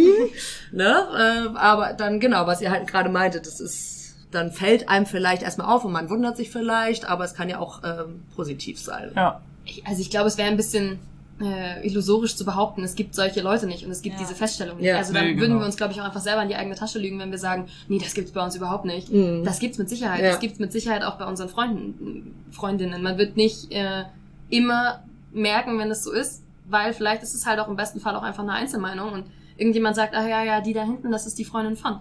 Ich bin zum Beispiel als Freundin von in die Gruppe gekommen, weil ich Mhm. mit meinem damaligen Freund zusammen in die Gruppe gekommen bin. Und natürlich ist das dann so eine Assoziation, die man hat, genauso wie ich irgendwie, ne, die Freunde von Freundinnen von mir mit den Girls assoziiere. Da bin ich auch so, ja, das ist der Freund von meiner Freundin. Und ich glaube, das ist ein ganz natürlicher Prozess und das ist so ein bisschen utopisch zu sagen, das existiert nicht und das existiert bei unseren Freundinnen nicht. Ähm, mit Ja. Sicherheit, aber ich glaube halt in einem sehr viel kleineren Umfang und in einem sehr viel reflektierteren Umfang. Also ich glaube auch, dass es einfach häufiger mal passieren könnte, dass jemand sagt, ach ja, das ist ja die Freundin von und man würde darauf hingewiesen werden, dass das nicht so ist. Mhm. Ja. Ja, und es ist ja auch innerhalb unserer Fanszene ganz oft so, ne? Also es ist jetzt nicht nur, weil bei HPOL es keine Frauen gibt, ganz im Gegenteil so, sondern auch ganz oft in unserer Fanszene, also wie oft ich Absolut. die Freundin und Ex-Freundin, und das stimmt auch, aber ich war halt schon auch von Anfang an ohne irgendeinen Freund da, ne? Und das, genau, also das ist schon krass, also manche haben halt echt auch gedacht, als ich einen Freund hatte, der aus Bayern kam, dass ich aus Bayern kam kommen, ne? Also so, wo ich so dann, äh, hä? Ich, also das finde ich dann irgendwie schon krass, dass man dann so krass mit dem Freund oder dem Ex-Freund verbunden wird, ne? Es kommt halt auch darauf an, wie. Also, ob mir jetzt jemand sagt, du bist nur Ultra, weil du bist die Freundin von. Mhm. Oder du sagst, ach ja, meine Assoziation zu dir ist, du bist die Freundin von, weil ich habe den anderen eher kennengelernt zum Beispiel. Das finde ich auch eine völlig legitime Assoziation, die man zu Personen haben kann. Ist halt erstmal, ja, ich habe deinen Partner eher kennengelernt, du bist dessen Freundin. Ja. Natürlich ist es die Assoziation, die ich habe. Aber nicht als generell. Genau, aber Ja. wenn es halt die Generalisierung ist, die, die negative Konnotation, die mitschwingt, wenn jemand sagt, ah, du bist ja die, nur die Freundin von, dann ist es problematisch und das ist ja irgendwie in, mein, in meiner Ansicht irgendwie aber nochmal was anderes als diese, diese generelle Assoziation, die man halt einfach zu Menschen aufbaut. Natürlich hat man die. Ja. Ja, Und das weil, ist- weil du, sorry, Alles aber du bist die Freundin von, reduziert einen ja voll auf die Rolle, ne, und nimmt einem auch das eigene Ultrasein. So, das Genau, ist das, das was mich ist- daran stört. Mhm. Das ist das, was halt nicht passieren sollte. So, Ja. ich, das ist genau das, was ich ja meine. Also wir Ja. widersprechen uns da nicht, sondern ja. dieses, ja, nee. die, die Assoziation, die man hat zu Menschen, genau wie ich sage, das ist der und der, der ist Vorsänger. Natürlich hat man irgendwie Dinge, die man mit den Personen verbindet, aber sobald es halt auf das Level gehen würde, du bist nur und du bist nur das Anhängsel Ja. und sonst wärst du nicht Ultra, sonst wärst du nicht hier. Das ist ja genau das, was wir nicht wollen. Und das, ich glaube auch, dass das bei uns nicht oder nicht mehr passiert. Besten Fall. Hoffentlich, ne? Also man darf sich auch wirklich nichts vormachen, weil wir Ja. sind am Ende des Tages alle sozialisiert in einer Gesellschaft, die halt Sexismus predigt und wir alle sind damit sozialisiert, dass Fußball eine Männerwelt ist, um das jetzt mal so richtig platt zu sagen. Ja. Und dadurch haben bestimmt viele auch heute noch bei uns in der Kurve so einen Gedanken. Also das Ja. würde mich gar nicht wundern, wenn ich auch öfter mal angeguckt werde und gedacht wird, das ist die Freundin von, Ja. obwohl ich viel länger als mein Freund beim Fußball bin. Ähm, Liebe Grüße. Ähm, ähm, genau, also weiß ich nicht, ich kann nicht in die Köpfe der Leute gucken und vielleicht ist der Unterschied bei uns zu anderen Fanszenen, dass es nicht ausgesprochen wird. Und vielleicht ist es trotzdem in den Köpfen da, das kann ich nicht. Ich will jetzt hier auch wirklich nicht so tun, Ja. als wäre unsere Kurve oder unsere Gruppe völlig rein von sexistischem Gedankengut. Das ist ja völliger Bullshit, ne? Aber es, ich habe das Gefühl, man wird hier nicht so oft damit konfrontiert. Also ich sehe mich, ich habe nicht das Gefühl, dass ich oft in so eine Rolle gesteckt werde. Ja, es ist jetzt ja auch, jetzt seid ihr ja auch schon tiefer in der Fanszene und länger und macht viel und so, ne? Ist ja auch logisch, dass es, jetzt wäre ja nun totaler Schwachsinn, das zu sagen, Ja. so, ne? Äh, auch bei mir mittlerweile, aber früher schon, ist ja, ist ja auch klar, dass sie dann einen irgendwie verbinden müssen Ja. und so, ne? Aber es ärgert einen dann natürlich, wenn man Voll. dann halt seit Ewigkeiten in der Fanszene ist und dann ist so, ach so, du bist doch die Ex-Freundin und die Freundin und, ja. Und wenn man halt darauf reduziert wird, weil Ja. genau das ist ja das Ja. Problematische. Genau. Ja gut, aber da stehen wir drüber. Wie steht ihr denn drüber, wenn über USP ähm, in Foren oder bei Social Media oder in der Mopo äh, nochmal was anderes, aber so allgemein, wenn USP oft Thema ist. Also wenn rumgemeckert wird über ja, über gezündet werden oder Stress mit der Polizei oder sowas. Äh, interessiert euch das? Lest ihr das oder ignoriert ihr das vollkommen? Ich versuche es weitestgehend zu ignorieren, aber ich wollte euch nicht drauf aufmerksam machen. Es gibt grad nicht. Es niemand gibt grad redet über nichts. uns. Hä, wer redet über uns? ähm, nein, ich versuche das weitestgehend zu ignorieren, weil es mich meistens doch ganz schön wütend macht. Also nicht legitime Kritik, ne? Ich meine, auch da, wir machen Ja. nicht alles richtig und alles ist total geil, was wir machen, sondern bestimmt sind auch manchmal Sachen da, die zu Recht kritisiert werden, aber wenn ich das Gefühl habe, dass Leute aus so einem völlig ignoranten Standpunkt heraus sagen, was sagen wie, naja, die werden schon was gemacht haben, wenn wir irgendwie Bielefeld im Kessel stehen oder irgendwie Ja. Bullshit, ne? Oder wenn, keine Ahnung, gezündet wird und dann heißt es irgendwie wie die sogenannten Fans, dann muss ich sagen, sind das doch Formulierungen, die mich immer noch wütend machen, auch wenn ich eigentlich sagen wollen würde, ist mir völlig egal, was Hans Mhm. Dieter aus Pinneberg sagt. ähm, und ist es eigentlich auch, aber trotzdem merke ich so eine irrationale Wut, wenn ich so eine Scheiße lese, kann ich nicht anders sagen, weil, weiß ich nicht, der kommt dann alle fünf Wochen, das macht keinen Sinn, alle sechs Wochen mal zum Heimspiel ähm, und trinkt sein Bier und macht sich irgendwie lattenstramm und schimpft dann auf die sogenannten Fans, die die ganze Woche für den Scheiß ackern. So, das, Ja. ist, das sind dann schon Sachen, die mich wütend machen, was nicht heißt, dass legitime Kritik irgendwie bei mir die gleiche Reaktion hervorruft.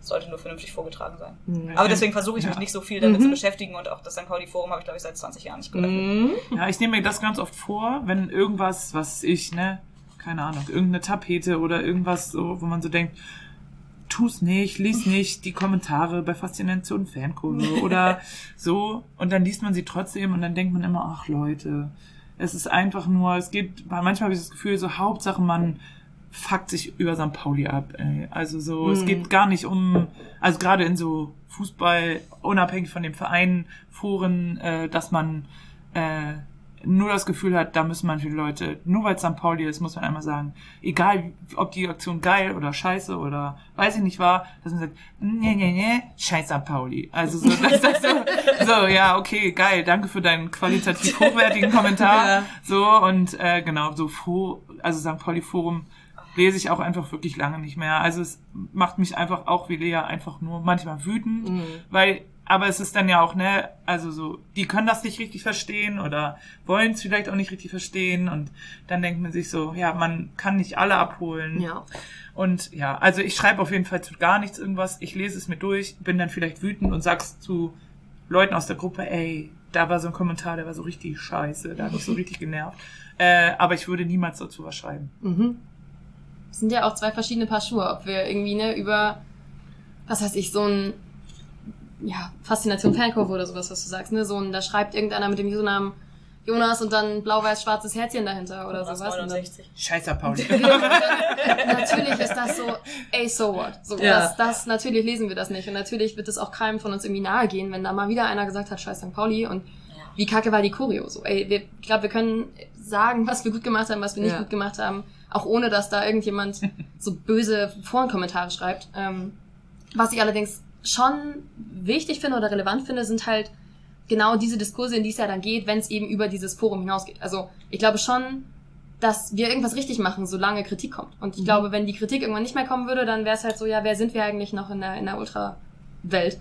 Ähm, insofern finde ich es schon auch gut, in, in Anführungszeichen, wenn irgendwo halt auch mal ein, ein schlechter Kommentar kommt oder wenn irgendwo ein Zeitungsartikel kommt, der uns irgendwie erstmal in ein Licht drückt, in dem wir vielleicht gerade nicht sein wollen. Aber genau das führt uns ja dazu, dass wir sagen können, wir können in diesen Diskurs gehen und wir können sagen, ey Leute, denkt noch mal einmal weiter drüber nach, was wir vielleicht auch damit machen, was wir hier bezwecken wollen, wenn wir irgendwie ne, eine große Aktion starten, wenn wir irgendwelche Plakate zeigen, die vielleicht auch mal ein bisschen provokanter sind. Das ist ja nicht so, als würden wir uns einfach hinstellen und sagen, komm, wen fucken wir heute ab? So, sondern das hat ja alles irgendwo einen Gedanken dahinter, den wir bezwecken wollen. Meistens. Und insofern ist es schon, also finde ich es schon auch gut, wenn da halt auch mal einfach eine, eine, eine schlechte Publicity kommt, Mhm. weil genau die brauchen wir vielleicht auch, damit es genau da ankommt, wo es ankommen soll. Und Ja. Aber es ist natürlich schon ultra oft so klischeemäßig, oft schlechte Kommentare. Und äh, ist ja dann auch vielleicht anschließend die Frage auch, wie euer, ich weiß, euer Hauptfreundeskreis ist auch in dieser Fanszene, aber ihr habt ja auch noch vielleicht eine Arbeit und Familie und andere Freunde vielleicht sogar auch. Ähm, wie finden die das mit, mit USP und so? Seid ihr da so ganz offen oder sagt ihr das denen vielleicht gar nicht? Also bei mir ist so, auf der Arbeit wissen die, dass ich St. Pauli-Fan bin. Mhm. Auch viel St. Pauli fahre und so. Aber das Thema Ultra ist da einfach nicht angebracht, weil viele Leute, glaube ich, einfach Ultra immer mit auch irgendwie so, ne? Gewalttäter Genau. oder irgendwas äh, assoziieren. Genau, und da das einfach aus Unwissenheit vielleicht auch nicht, sage ich mal, auseinanderhalten können. Meine Familie weiß das. Meine Mutter fragt trotzdem jedes Mal, wenn ich da bin, spielt St. Pauli heute? Und sag, Mama, ich fahre seit, genau, seit, weiß ich nicht wie viele Jahren, jedes Auswärtsspiel. Warum fragst du das noch? Äh, ja, hätte ja sein können heute mal, ja, okay. Aber ist nicht. Wir spielen, wir haben gestern gespielt oder wir spielen morgen oder so. Ähm, genau, die wissen das schon und ja, also die haben dafür auch kein Verständnis im Sinne von, wie gesagt, warum fährst du 24 Ja. Stunden nach Regensburg auf den Sonntag? Du könntest doch auf der Couch sitzen. Ja, müsst ihr nicht verstehen.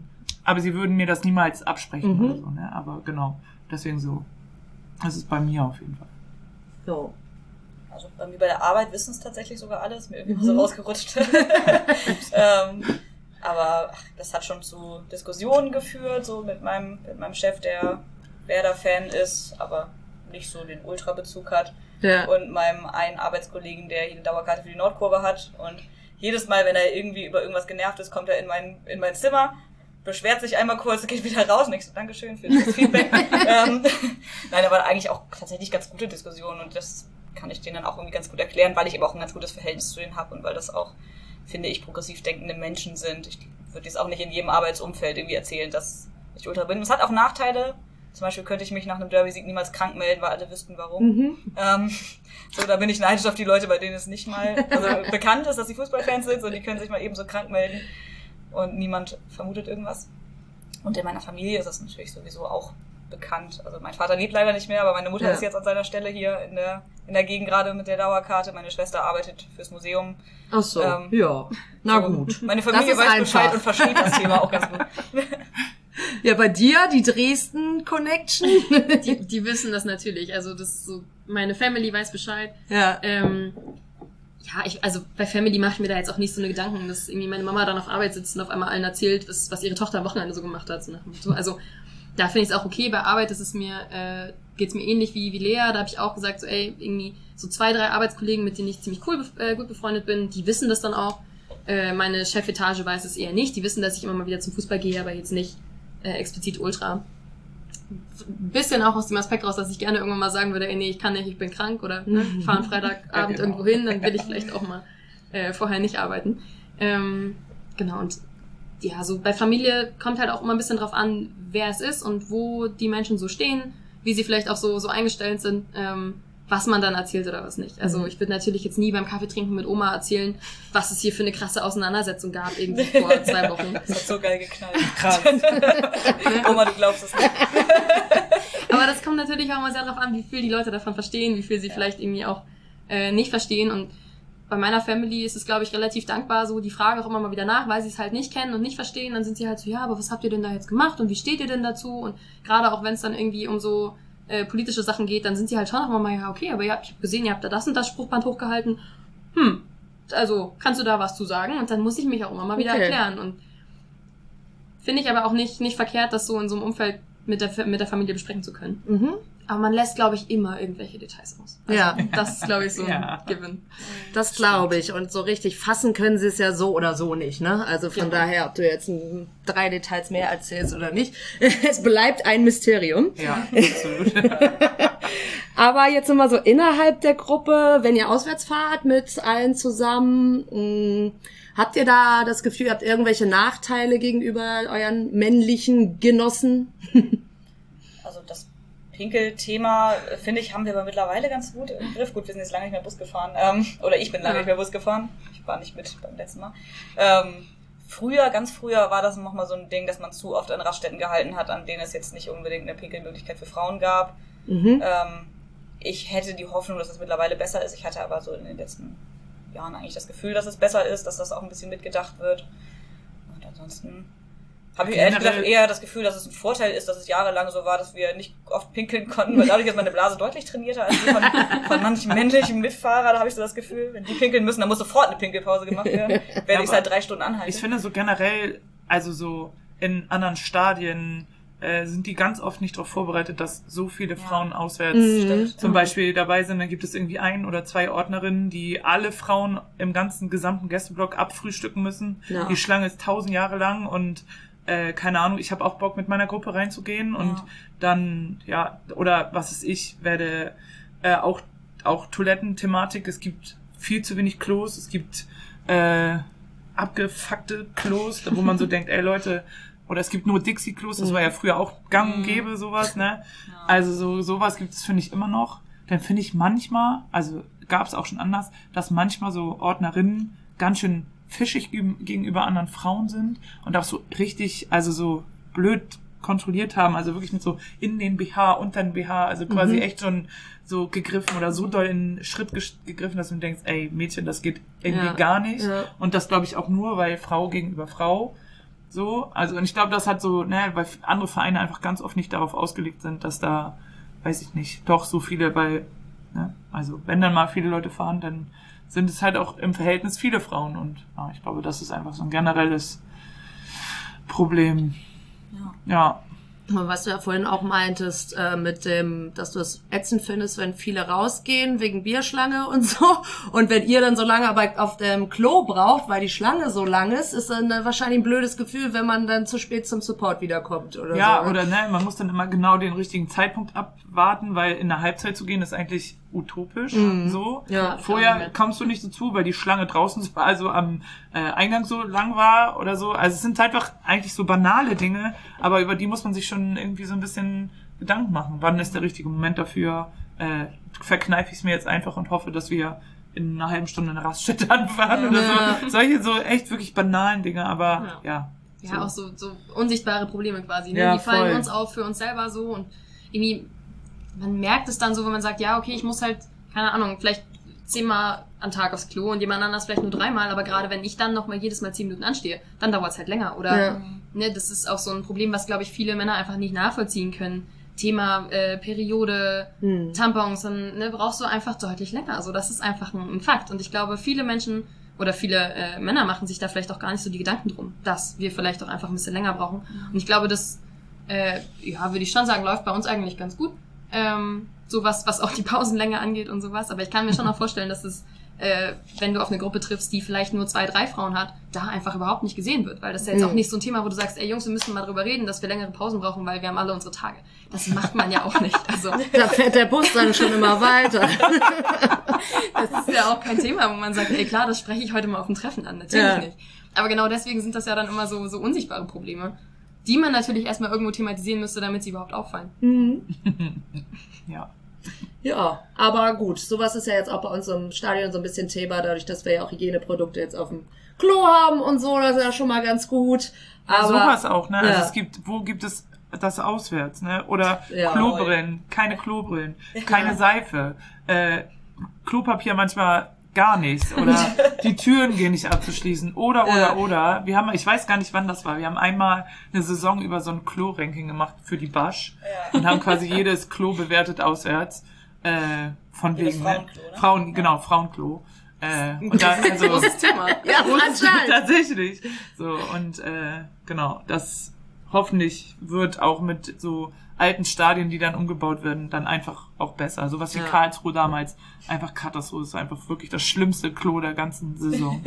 äh, ja, oder wo nur Dixie-Klos oder so stehen. Das ist, es, also ja, ist ihr echt- seht, ja. ein großes Thema. Großes Thema. Ja. Auch schön, wenn das unser einziges ist.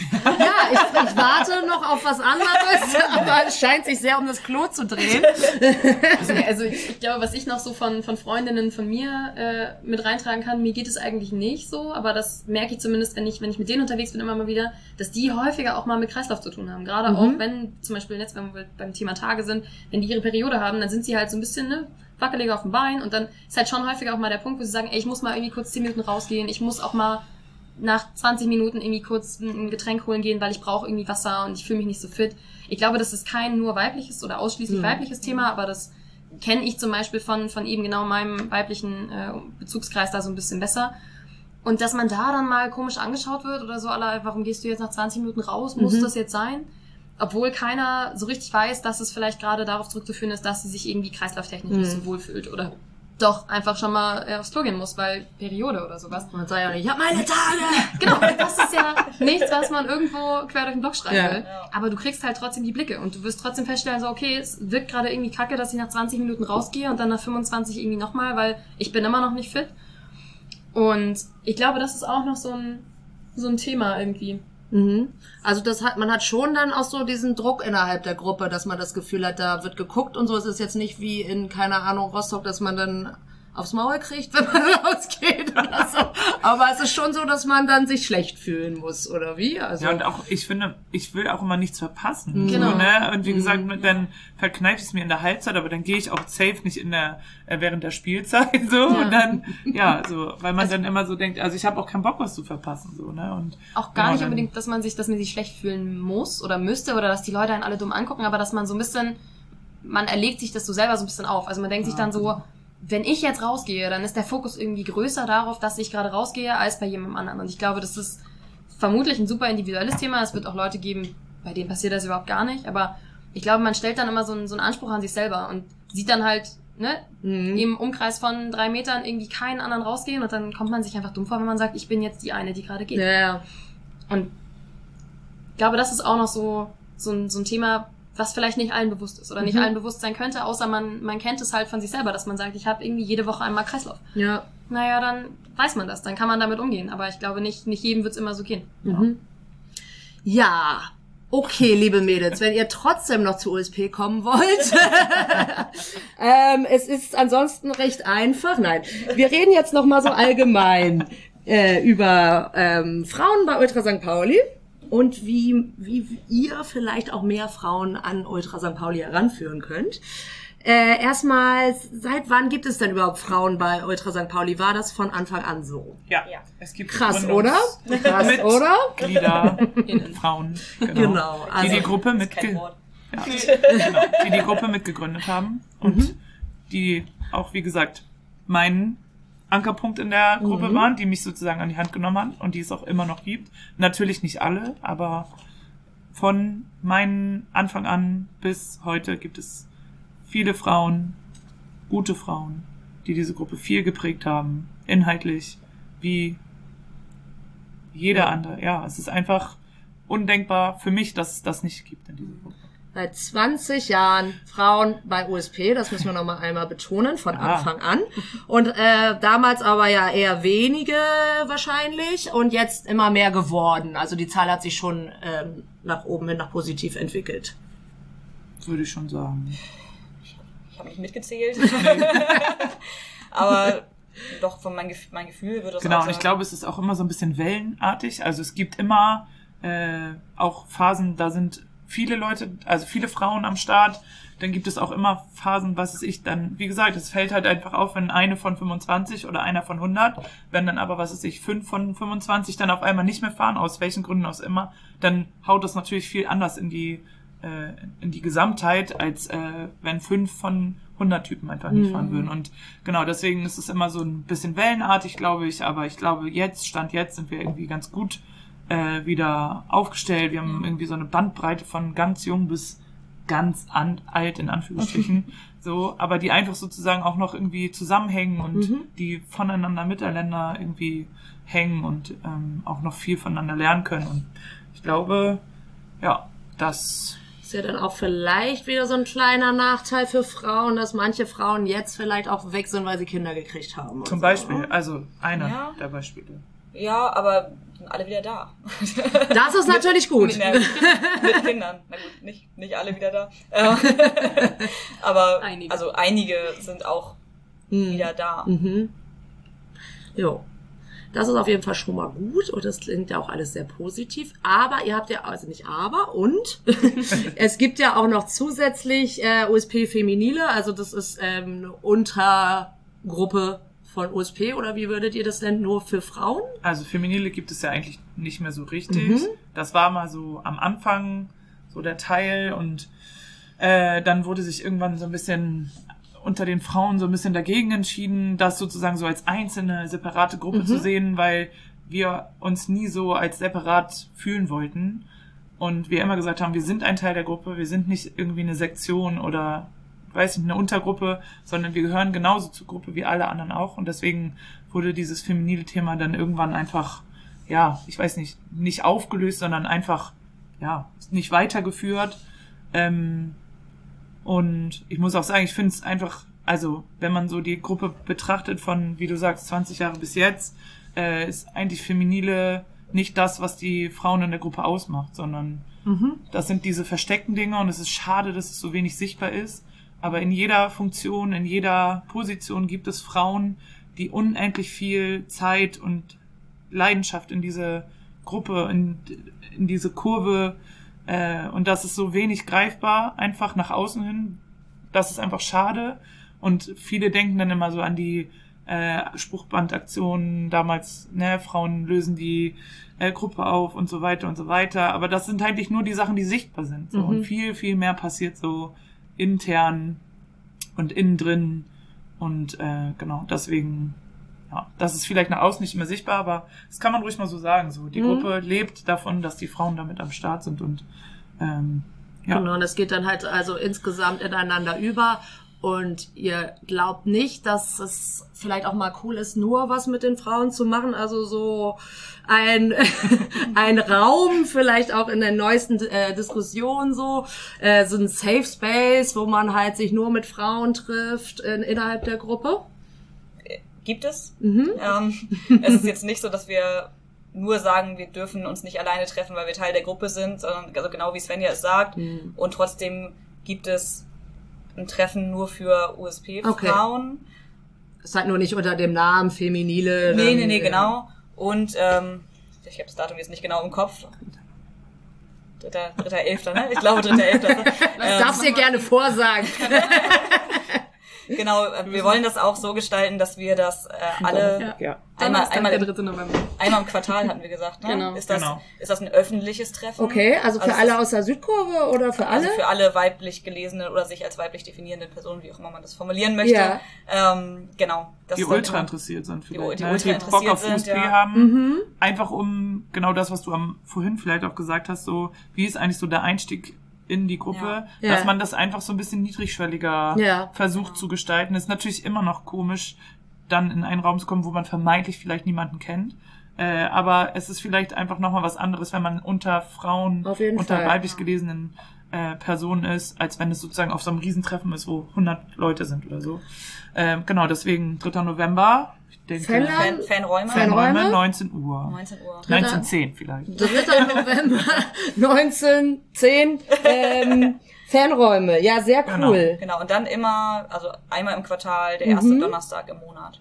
Aber wird dann auch nochmal jeweils bekannt gegeben. Genau. Aber das ist auf jeden Fall der nächste. Und wer Bock hat, kommt gerne vorbei. Ja, cool. Aber macht ihr denn auch untereinander nur was äh, jetzt mit den Frauen äh, so in der Gruppe? Oder vielleicht auch mal so die Idee? Ich, ich, hab, ich hatte ja Alain äh, erst kürzlich im Podcast und die hat ja diese Female-Auswärtsfahrten damals so ein bisschen ins Leben gerufen.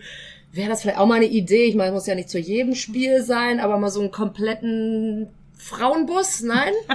Also für uns jetzt erstmal nicht, weil genau das ist ja der Punkt. So, Mhm. Ja. wir sehen uns ja als Teil von USP und nicht als die Frauen von USP. So, Mhm. da sind wir ja wieder genau bei diesem Thema, was wir irgendwie auch schon die ganze Zeit haben. Wir wollen uns ja damit nicht separieren von unserer Gruppe, sondern einfach nur so ein bisschen diese, diese, ja, sagen wir genau, diese und untereinander sozusagen stärken. Genau, und so ein bisschen diese Schnittstelle auch schaffen für Ja. Mädels, die halt neu dazukommen wollen oder weiblich äh, gelesene, sich definierende Personen, die gerne dazukommen wollen und die halt sagen, ey, irgendwie finde ich es doch ein bisschen einfacher zu sagen, ich gehe zu diesen, zu diesen Treffen, was wir zum Beispiel nur unter, unter uns machen, äh, als ich gehe in die Kurve und schnack irgendjemanden an, Mhm. weil das ist ja immer noch mal ein ganz, ganz anderes äh, ja, Level, irgendwie ganz, ganz anderes Thema da, jemanden anzusprechen. Und daraus ist ja auch so ein bisschen diese Idee entstanden, zu sagen, man connectet sich darüber einfach noch so ein kleines bisschen. Aber die Idee ist ja niemals äh, Feminile 2.0. So, also wir Mhm. wollen nicht als separate Gruppe dastehen und damit schließt es auch aus, zu sagen, wir fahren nur unter uns äh, in, in dieser Girls Connection dann auswärts oder sowas. Also Genau. Wir stehen ja auch nicht alle zusammen im Block an einer Stelle und zwischen uns steht kein Kerl. So darum geht's ja nicht, sondern wir sind halt eine Gruppe unter USP, egal welchen Geschlechts. Mhm. Okay, aber wenn ihr jetzt, genau, jetzt haben wir das Treffen, 3.11. Ja. 1910. Und 1910, genau. Ähm, wie kann man denn sonst noch, wenn ich mir jetzt äh, überlege, ihr, wir haben hier schon gehört, wie ihr zu USP gekommen seid, aber wenn ich jetzt nicht das Glück habe, irgendwie an die Hand genommen zu werden, wie kann ich zu USP kommen? Äh, was mache ich? Äh, unabhängig von ne, den, den normalen Wegen irgendwie doch mal jemanden anschnacken oder ich gehe irgendwie zum, zum Kabuff bei uns in der Südkurve und Das ist ja immer so ein bisschen Genau, und so, wenn man, schwierig, wenn man ne? sagt, das sind so die Wege, bei denen man sich irgendwie nicht so wohl fühlt oder ich habe dann doch irgendwie noch ein bisschen ne, zu viel Respekt davor, irgendjemanden anzusprechen und zu sagen, ich habe da Bock drauf, äh, haben wir noch eine E-Mail-Adresse. Ähm, Mhm. Explizit auch jetzt für interessierte weiblich gelesene Personen. Das ist die female at ultra-stpauli.de. St. Schreiben wir auch St. rein. Pauli, ST Pauli. Genau. Schreiben wir auch rein. Top. Perfekt. Ähm, und an die kann man sich natürlich auch immer gerne wenden und irgendwie einfach mal schreiben, ey, ich hab Bock, dann geben wir auch gerne so eine Info wie, ja, wir haben dann und dann das Treffen. Da können wir dann auch nochmal den äh, 3.11. hinschreiben Sehr und gut. sagen, dann. Äh, und wo das dann auch ist. Oder man verabredet sich dann irgendwie in der Kurve oder am Kabuff. Also, Genau, ja. also dann ist man ja so ein bisschen, ich habe jemanden, mit dem Ja. ich mich da verabrede oder Ja. ich, auf der auf mich wartet, anstatt ich irgendjemanden anschnacke, der gar nicht weiß, was ich will. So. Genau, findet das man, man- Ja, ich glaube, das ist nämlich super, super schwierig. Also egal, ob äh, welches Geschlecht man ist, aber ich glaube als Frau noch mal schwieriger. Äh, ja, sich da zu überwinden, selbst selbst ein T-Shirt beim Kabuff zu kaufen. Könnt ihr euch erklären, warum das so krass ist? Ich glaube, weil Ultra immer noch etwas ist, was vor allem männliche Sichtbarkeit hat. Ne? Das Mhm. äh, so progressiv wir in vielen Punkten auch sind, müssen wir uns das auch ein bisschen mit auf die Fahne Ja. schreiben. Durch das Vorsängerthema. Ich meine, das hat diverse Gründe. Ne? Ich muss man jetzt hier nicht im Detail aufmachen, aber das, dass Frauen jetzt nicht von sich aus sagen, dass sie auf den Zaun gehen, liegt ja auch daran, dass diese Sichtbarkeit etwas ist, was man aushalten muss. Mhm. So.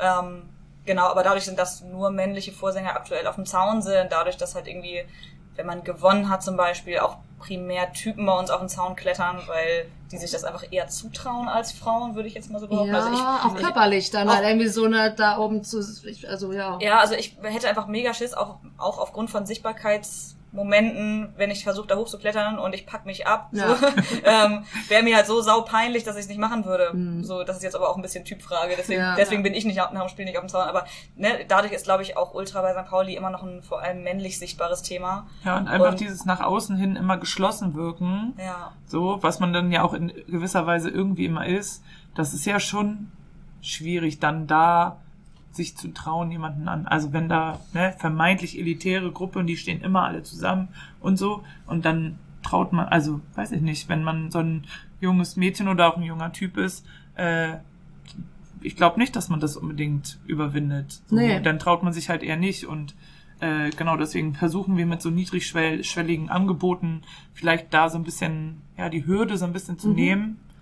Und dann gucken wir mal, ob das äh, was hilft, so, ob sich dadurch vielleicht wirklich mehr Leute an uns Ja. rantrauen. Und das ist ja auch ein ganz grundsätzliches Sozialis Sozialisierungsthema, ne? Total. Also, dass Männer so in dieser Gesellschaft sozialisiert sind, dass sie sich Dinge halt irgendwie zutrauen und halt einfach machen, weil sie es auch müssen, ne? Weil die Mhm. Gesellschaft ihnen auch sagt, mach, du musst. Und bei Frauen ist es halt im Gegenteil, mach lieber mal nicht, trauen wir dir nicht zu. Ja. Und Frauen sich deswegen auch super, super wenig Sachen zutrauen. So, das ist auch meine Erklärung für das Vorsängerthema. Aber es ist auch meine Erklärung für, gehen vielleicht eher nicht so zum Stand und kaufen sich mal was oder schnacken mal jemanden an, weil das einfach als Frau nochmal schwieriger ist, weil, also zumindest bei mir ist das wirklich so, dass ich oft so eine Hemmschwelle habe von, so, traue ich mir nicht zu, mache ich lieber nicht. Und bei Typen ist das voll oft so, das wird von dir erwartet, Ja, mach. So. auf jeden Fall, ja.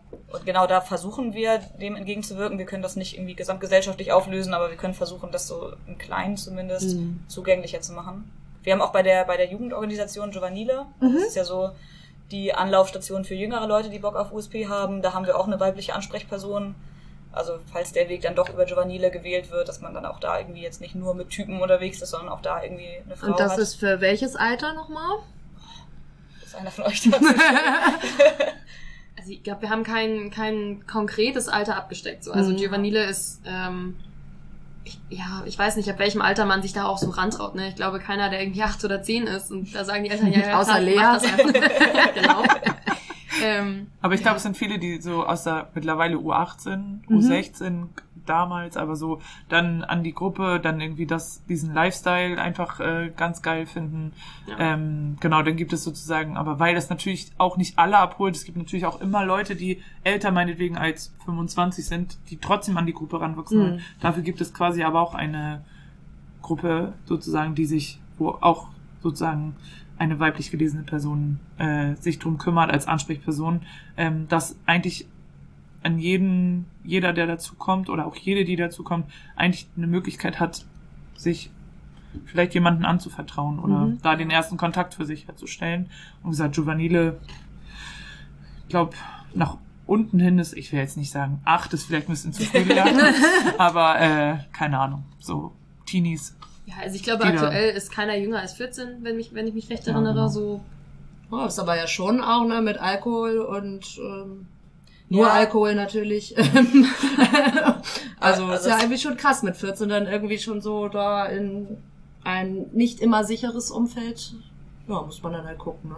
Ja, und die Giovanile ist da auch schon auch ganz gut aufgestellt mit Ja. dem Thema. Also es gibt zum Beispiel, wenn ich das nicht völlig falsch informiert bin, gibt es die Ansage, dass wenn eine U18-Fahrt stattfindet, dass die auch da mitzufahren haben. Genau, dann Mhm. kann ich nicht mit der Gruppe. Okay. So, also dass da gibt schon, ich würde jetzt nicht sagen Jugendschutzprogramm, das wäre zu viel gesagt, so, aber es gibt schon Leute, die da irgendwie ein Auge drauf haben, dass man da jetzt nicht. Ja, und dass die natürlich auch nicht, was weiß ich, auf, also generell auf Partys, na klar, 14-Jährige gar nicht, aber auch keine 16-Jährigen irgendwelche Tresenschichten oder irgendwas übernehmen, die in irgendeiner Weise sozusagen, das ist natürlich unsere Verantwortung. Wir sind jetzt kein Jugendprojekt oder kein Fan, äh, kein Jugendzentrum oder so, aber eine gewisse Verantwortung seinen Mitglieder hat man einfach gegenüber so und es wurden auch schon mal so also ne, sich auch schon mal den Eltern vorgestellt gerade wenn das so junge Leute sind so ey mit wem hängt ihr da eigentlich Ja. ab so dass da Leute hängen dann hier keine Ahnung ich bin immer am Start und weiß ich nicht wenn so ne Ja. dass so Kontakte einfach darüber auch einfach geknüpft werden weil wie gesagt so ein 40-jähriges Kind ja eigentlich noch äh, kann manche Sachen gar nicht so einschätzen Ja. und genau deswegen bisschen Verantwortung, aber auch ein bisschen halt dann nicht, dann ist es halt eben doch Subkultur, finde ich. Und Ja. man, es hat irgendwie auch alles seine Grenzen und genau. Aber wenn ihr dann mit den Eltern zum Beispiel sprecht und dann da vielleicht ein jüngeres Mädchen ist und die dann irgendwie sich ultra mit allen Klischees vorstellt, mackerhaft und zünden die ganze Zeit und was sie nicht alles machen. Äh, wie begegnet ihr denen dann? Wie könnt ihr dann irgendwie sagen, nee, wir kriegen das aber antisexistisch hin, wir kriegen das hin, dass es hier nicht nur mackerhaft ist? Kann man das äh, irgendwie vorher so ein bisschen die Angst nehmen? Also ich, ja, ich finde Ultra ist immer ein bisschen mackerhaft, Mhm. ehrlich gesagt. Ich, das ist Teil des Ganzen und oh- ganz ohne funktioniert es irgendwie auch nicht, zumindest nicht in meiner Definition davon. Deswegen würde ich mich davon ein bisschen frei machen, ähm, das behaupten zu wollen. Mhm. Ich finde aber, man muss mackerig nicht sofort als sexistisch lesen. So. Mhm. Und da würde ich mich als Frau schon hinstellen und sagen, hier bei USP haben wir da, glaube ich, einen ganz guten Blick drauf, Mhm. würde ich jetzt mal von uns behaupten, dass wir, dass es hier natürlich Mackertum gibt, aber halt auch von Frauen. so. Ja, und also was du sagst, ne, wenn man sich äh, Eltern vielleicht auch vorstellt, ich meine, guck dir an, wie unterschiedlich wir alle sind. Ja. Wenn jemand vor dir sitzt und irgendwie so als äh, erwachsene Frau in einem Job mit Familie und die dir so ein bisschen so die vielleicht die Angst nehmen kann, dass deiner Tochter oder deinem Sohn auch ne, ältere Mitglieder männlich, ähm, dass das vielleicht einigen Eltern zumindest so beruhigt. Hm. So, man kann Kinder nie von irgendwas abhalten, wenn irgendwie, ne, das gehört auch dazu, sich mal auszutesten, Grenzen auszu, auszuloten und so. Aber wenn zumindest so, ey, da sind irgendwie normale Menschen, das sind irgendwie nicht alles, ne, irgendwelche aufgepumpten Orks, die äh, die ganze Zeit nur koksen und keine Ahnung was. Also jetzt so überspitzt Ja. und übertrieben dargestellt, so, ne, was alles in den Zeitungen alles geschrieben wird und so, das sind alles böse Hooligans und das sind irgendwie auch normale Leute, die ein normales Leben haben und äh, durchaus bereit sind, irgendwie normal mit einem zu reden und dann vielleicht so Ängste auch nehmen können. Ja. Nicht muss, aber können vielleicht. So. Ja. Und äh, laut Dresden, wo du ja herkommst, sind ja sowieso viel zu viele Frauen bei USP. ähm, da gab's ja doch immer recht, ähm, ja, wie soll man das nennen, amüsante, vielleicht zu positiv, positiv ausgedrückte Banner. Ähm, explizit gegen USP und halt klare Kritik, ähm, dass Frauen bei USP sehr überdimensioniert sind. Ähm, das fängt, glaube ich, an mit diesem Frauen aus der Kurve, damit, die, Küche, lebt. Ne? Und das war ja eine Reaktion auf die feminile Aktion damals, ne? Also als, Okay. als auf der Homepage, das war damals auf der Homepage, ne, das Foto aufgetaucht ist und der Text von uns, oder von damals noch nicht von, Mhm. von uns, aber von äh, USP Feminile mit, wir haben alle Männer aus der Gruppe geschmissen. Das war ja damals so, ein, so eine satirische Umkehr dessen, was Frauen gerne vorgeworfen Mhm. Ah, das wird war zuerst. Das war zuerst. Und das hat Dresden scheinbar zwei Jahre später oder ein Jahr später, aber das war immer noch so beschäftigt, dass sie dann noch Tapeten dazu gemalt haben. Aber das war höchstwahrscheinlich ja die relativ direkte Reaktion auf das feminile Ding. Okay, und das mm, im Vergleich zu dem, was danach dann noch kam, ging ja noch, war ja noch recht amüsant. Ja. ähm, wie findet ihr das an sich, sowas? Äh, nimmt euch das mit? Könnt ihr darüber lachen? Findet ihr es, man muss da was zu sagen? Wie seht ihr das? Also von bis, glaube ich. Manchmal bin ich teilweise relativ, also man wartet, finde ich, immer schon darauf, dass was kommt, weil man eigentlich Mhm. sicher sein kann. Und dann fragt man sich immer, krass, wie niveaulos kann es noch werden? Mhm. So, und dann ist es manchmal einfach, einfach, einfach platt dumm. Ja. Oder einfach aber auch so unter der Gürtellinie, dass man so denkt, ey, wie, wie entscheiden Gruppen, solche Transparente zu malen? Also Mhm. wie kommen solche Entscheidungen zu? So, also mich kratzt es nicht. Mich, ich finde es eher amüsant, dass die Jungs aus Dresden anscheinend immer noch das Bedürfnis haben, sich an so Sachen abzuarbeiten. Mhm. Ähm, keine Ahnung, unsere Gruppe hat sich irgendwann dagegen entschieden, darauf nicht mehr zu äh, antworten, weil es im Endeffekt, ja, was befeuert man damit einfach? Man befeuert einfach auch deren äh, Die haben, Bock, die haben Bock drauf, dass wir antworten, deswegen machen wir Genau, und damit denken Mhm. die dann auch irgendwie, dass man sich, also ne, dass man davon getroffen wird und so. Und ganz ehrlich, mich trifft es nicht. So, Ja. mir ist es einfach egal. So, ne, ich finde das, wie gesagt, manchmal la- lache ich darüber und manchmal frage ich mich, wie gesagt, einfach nur, ey, was sind das für Leute, die, die solche Sprüche auf Tapeten malen? Also wer, wer, was für eine Gruppe entscheidet das? Wie entscheidet man so eine Scheiße? Also Ja. so, ne? Und deswegen, keine Ahnung. Aber dass die das immer noch beschäftigt, das finde ich eigentlich viel amüsanter. So, Ja, über die, über die Jahre, ne? ja, Das also ja über eigentlich- viele Jahre jetzt eigentlich Mhm. schon, ne? Genau, es ist ja eigentlich auch ganz spannend, dass es für die offensichtlich so ein krasses Problem ist, Mhm. dass es in einer anderen Fanszene oder einer anderen Ultragruppe aktive und offensichtlich gut funktionierende weibliche Ultras gibt. Das ist ja eigentlich schon auch so ein also spannendes Thema herauszufinden, warum eigentlich die das genauso triggert. Mhm. Bei mir Ja, löst da- das ehrlich gesagt mittlerweile fast nur noch Mitleid aus, weil also Ja. auch nicht nur nicht nur Dynamo, auch Hansa mit Ja. den ganzen Plakaten jetzt beim letzten Spiel. Ja. Ich guck da drauf und denke mir, ey, das tut mir so krass leid, dass diese Fanszene sich seit zehn, mindestens zehn Jahren kein Zentimeter bewegt hat. Also wirklich Ja. kein Zentimeter in irgendeine Richtung. Und dann Eher dann, in die dann, falsche Richtung. Dann halten sie das hoch unter dem großen Namen Tradition. Ich denke mir, das, Leute, das ist nicht Tradition, das ist einfach nur Rückschrittlichkeit. Also Ja. herzlichen Glückwunsch dafür, Aber dass ihr eher zum- rückwärts geht als vorwärts. Aber wenn, das, Ja. wenn euch das stolz macht, Aber zum Beispiel bei leid. Dynamo äh, dass da zum Beispiel, also unabhängig von den Plakaten, sind zum Beispiel auch Frauen bei uns auf deren Homepage hochgeladen worden. Zwar verpixelt, aber Okay, echt, also es wurde quasi das transparent und nächste, nächstes Foto waren quasi Frauen, äh, mein, vermeintlich fünf, sechs Frauen, die, weiß ich nicht, zusammenstanden, Ja. äh, verpixelt auf deren Homepage. Also ich meine, was soll das? Also Ja. was, was denken sich Leute dabei?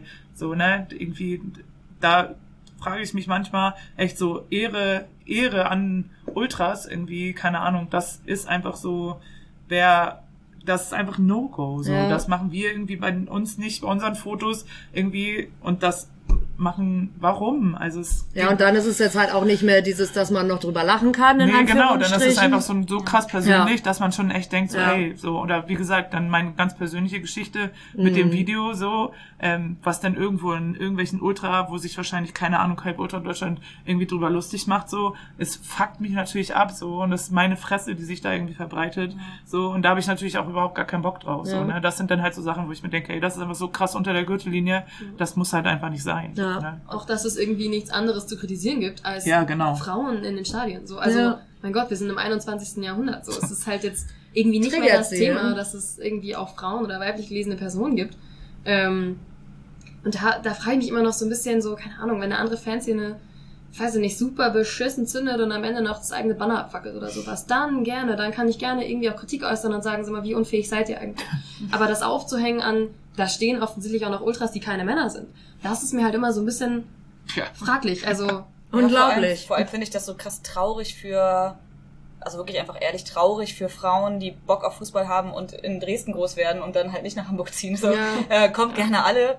Ähm, aber ey, wie scheiße muss das sein, wenn du als Frau eigentlich Bock auf Fußball und auch auf. Fanszene hast und dann bist du halt einfach in scheiß Dresden groß geworden und deine einzige Option, wenn du nicht irgendwie ein paar Kilometer fahren willst, Ja. ist zu Dynamo zu gehen und dann siehst du solche Banner im Blog und entweder sagst du irgendwie, ja, aber ich bin ja nicht gemeint und versuchst dich da so, da so rauszuziehen oder das, das nimmt dir halt die Chance, ne? Und das finde ich so, ja, also ich finde das vor allem, mich selber trifft das inhaltlich nicht, weil ich weiß, dass das einfach dumme Bauern sind so, aber mir tut das, wie gesagt, leid für Frauen in Städten wie Rostock oder in Dresden, die eigentlich Bock auf Fußball, Subkultur haben und dann haben sie solche Fanszenen vor der Nase, die ihnen Mhm. das sehr schwer machen. Ich sage nicht verunmöglichen, so es gibt es bestimmt in beiden Fanszenen auch Frauen, die das irgendwie für sich hinkriegen, Ja. aber es wird ihnen auf jeden Fall nicht so nicht so leicht gemacht.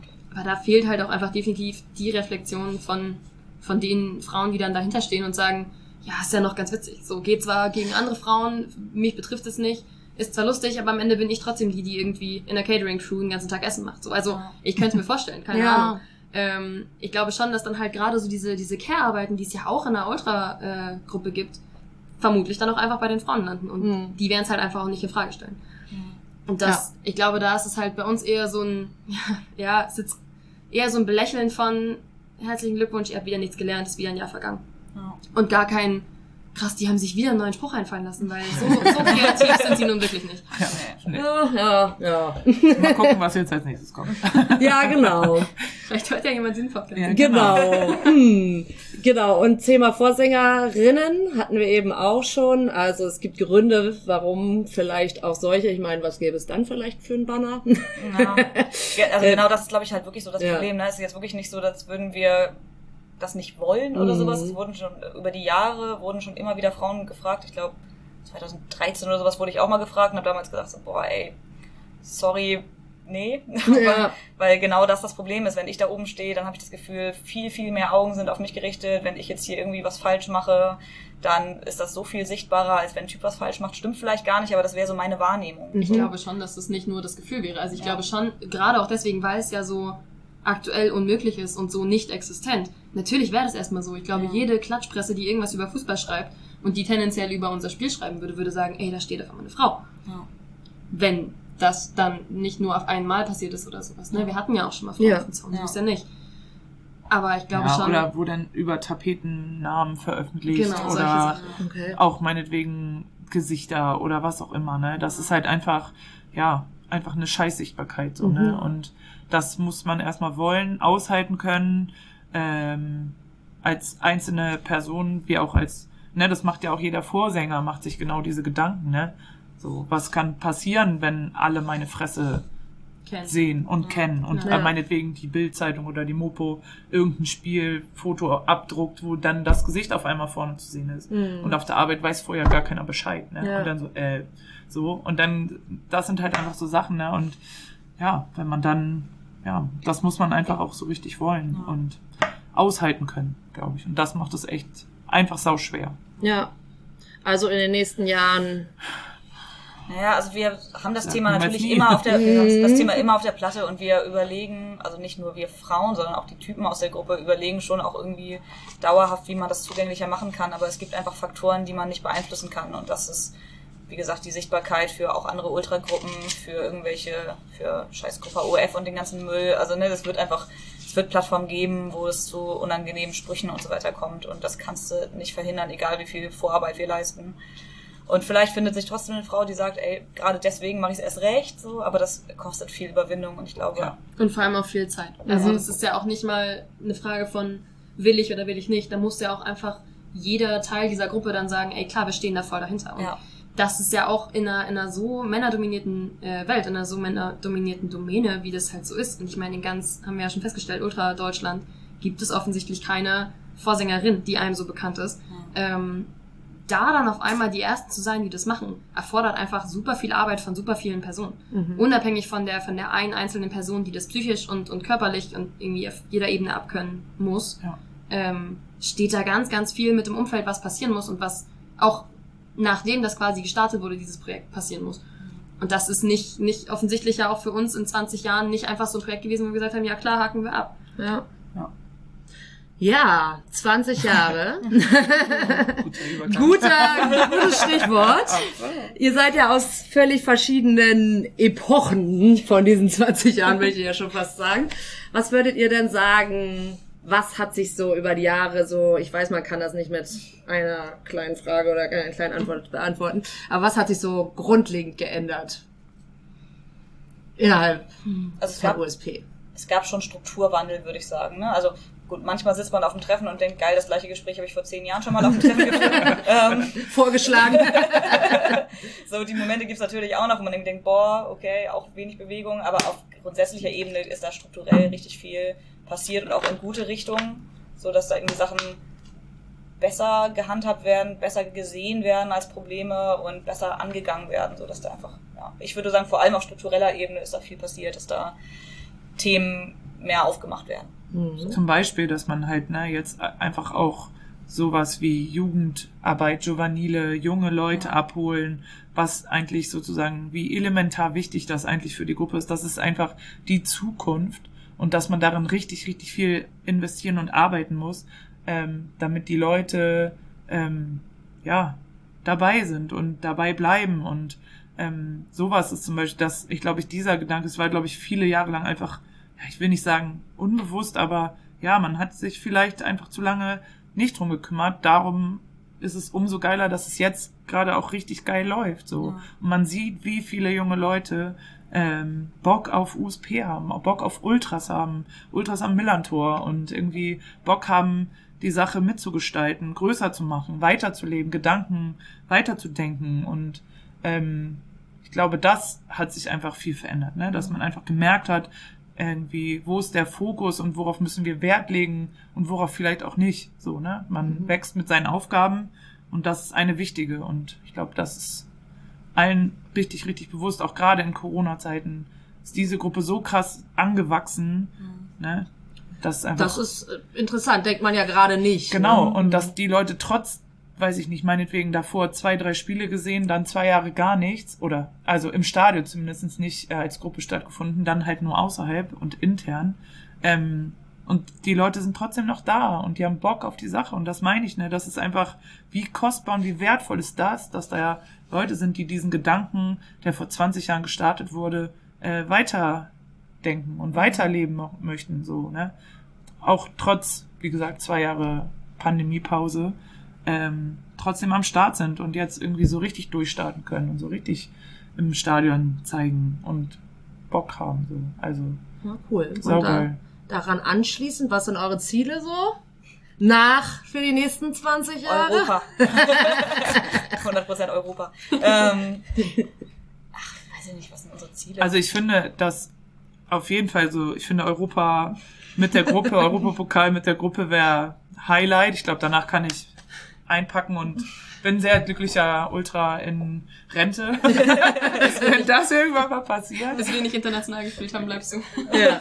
Mal sehen. Ähm, nee, aber ich finde so dieses, dieser Gedanke von größer werden, wie kann man noch mehr Leute, dieses, was Lea vorhin ganz am Anfang noch mal äh, schon mal angesprochen hatte, äh, dieses, wie kann man die Kurve auch noch mal anders denken, äh, wie weit, also ne, the sky is the limit, also wie weit kann das noch nach oben wachsen, wie weit kann die Kurve noch wachsen, äh, ich glaube, das sind eigentlich so Ziele, ne, das ist noch lange nicht zu Ende und da ist noch vieles möglich so. Und wann das passiert oder wie lange das noch dauert, weiß man nicht, aber ja, ne, alles möglich, würde ich so behaupten. Nochmal 20 Jahre. Nochmal, mindestens. Das, dann machen wir nochmal einen Podcast. Ja, ja, sehr Dann gerne. treffen wir uns hier wieder. Ich Genau. habe immer noch nicht international gespielt. Alle immer Das machen wir auf jeden Fall. Versprochen. Aber jetzt erstmal für diese 20 Jahre.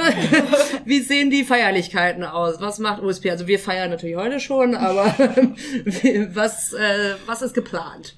Also ich glaube, also man darf natürlich nicht so viel vorweg, weil es auch Überraschungen sind, die man natürlich jetzt äh, an dem Wochenende, aber wir feiern uns, wir feiern uns richtig groß, einmal in äh, intern sozusagen mit allen Freunden, mit allen WegbegleiterInnen, äh, dem Verein, also irgendwelchen Einzelkontakten, ganz, ganz festlich und äh, gemeinsam.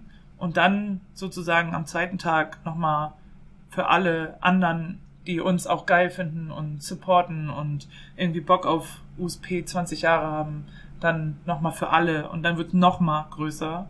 So, und das Wochenende wird, glaube ich, von viel ja, Emotionen begleitet werden, also von bis, also Schön vorschlafen. ja, genau. Viel schlafen muss man vorher. An dem Wochenende keine Chance. Äh, genau. Und der Tag ist vollgepackt. Ich darf nichts verraten, Mhm. weil es wäre einfach nicht richtig, das jetzt zu verraten. Aber, Aber, es ist, aber es ist der 24. September. Richtig. Für alle, die noch kommen wollen. Kauft Wo? euch Tickets. genau. Äh, Wo also, findet Wo die das Party statt? Ja. das dürfen wir sagen, ne? ja, Ja. natürlich. Kann man ja nicht kommen. Kann sich ja überraschen lassen, wo das Ticket einen hinführt. Ja, genau. ähm, Ballsaal Südkurve. Okay, und die Tickets gibt's äh, im Jolly Roger zu kaufen. Ich habe schon welche verkauft. Zum Beispiel, genau. Und im Fanladen und Spiel haben wir vorher nicht mehr, ne? Nee, genau, gab es jetzt die Möglichkeit Ja. am Spieltag, aber genau, im Fanladen gibt es noch die Möglichkeit und am Jolly, Mhm. äh, so als ganz bekannte Anlaufstellen. Und Oder Abendkasse. genau. Genau, Für den Fall, dass Abendkasse man sich vorher dann noch keins besorgt hat, dann Genau. einfach vorbeikommen. Genau. Und wie gesagt, das Wochenende wird, glaube ich, voll mit geilen Sachen, tolle Leute, alle zusammen. Ich glaube, das wird, ja, Richtig gute DJs. sehr besonders. Stimmt. Ja, Genau. sehr gut. Ja. Ja, schön. Ich freue mich. Und ich freue mich auch sehr, dass ihr heute da wart. Geil. Wollt ihr noch was loswerden? Oh, jetzt hätte man sich was Schlaues überlegen können, ne? Ja. Kommt das so ein... So, ne? Es ist dunkel im Millantor. 20 Jahre USP. Ich hoffe, es hat aufgenommen. Ende. Ich glaube, wir haben vieles gesagt, vieles, was, ja, einfach auch wichtig war, auch das mal so zu hören. Vielleicht öffnet das dem einen oder der anderen mal so ein bisschen auch den Blick für USP, für Frauen bei USP. Ähm, ja, und für das alles, was noch kommen mag. Wer weiß. Ich bin da ganz sicher. Also ich habe heute, ich bin ja auch seit Anfang dabei im Umfeld, äh, trotzdem viel gelernt heute wieder. Ähm, und ich glaube, dass viele andere, die heute zuhören, auch nochmal viel gelernt haben und auch diese Faszination nochmal mitgekriegt haben. Also das, das war schon schön. ja. ja, genau. Dann freue ich mich sehr, dass ich äh, mit den drei Frauen, also es gibt natürlich noch mehr, von USP, ähm, ja, zu anlässlich des Geburtstages sprechen konnte. Und ja, ihr kommt noch mal wieder. Also in, in 20 Jahren eh, aber bestimmt auch noch mal davor. Vielen, vielen Dank. Vielen Dank. Danke. Tschüss.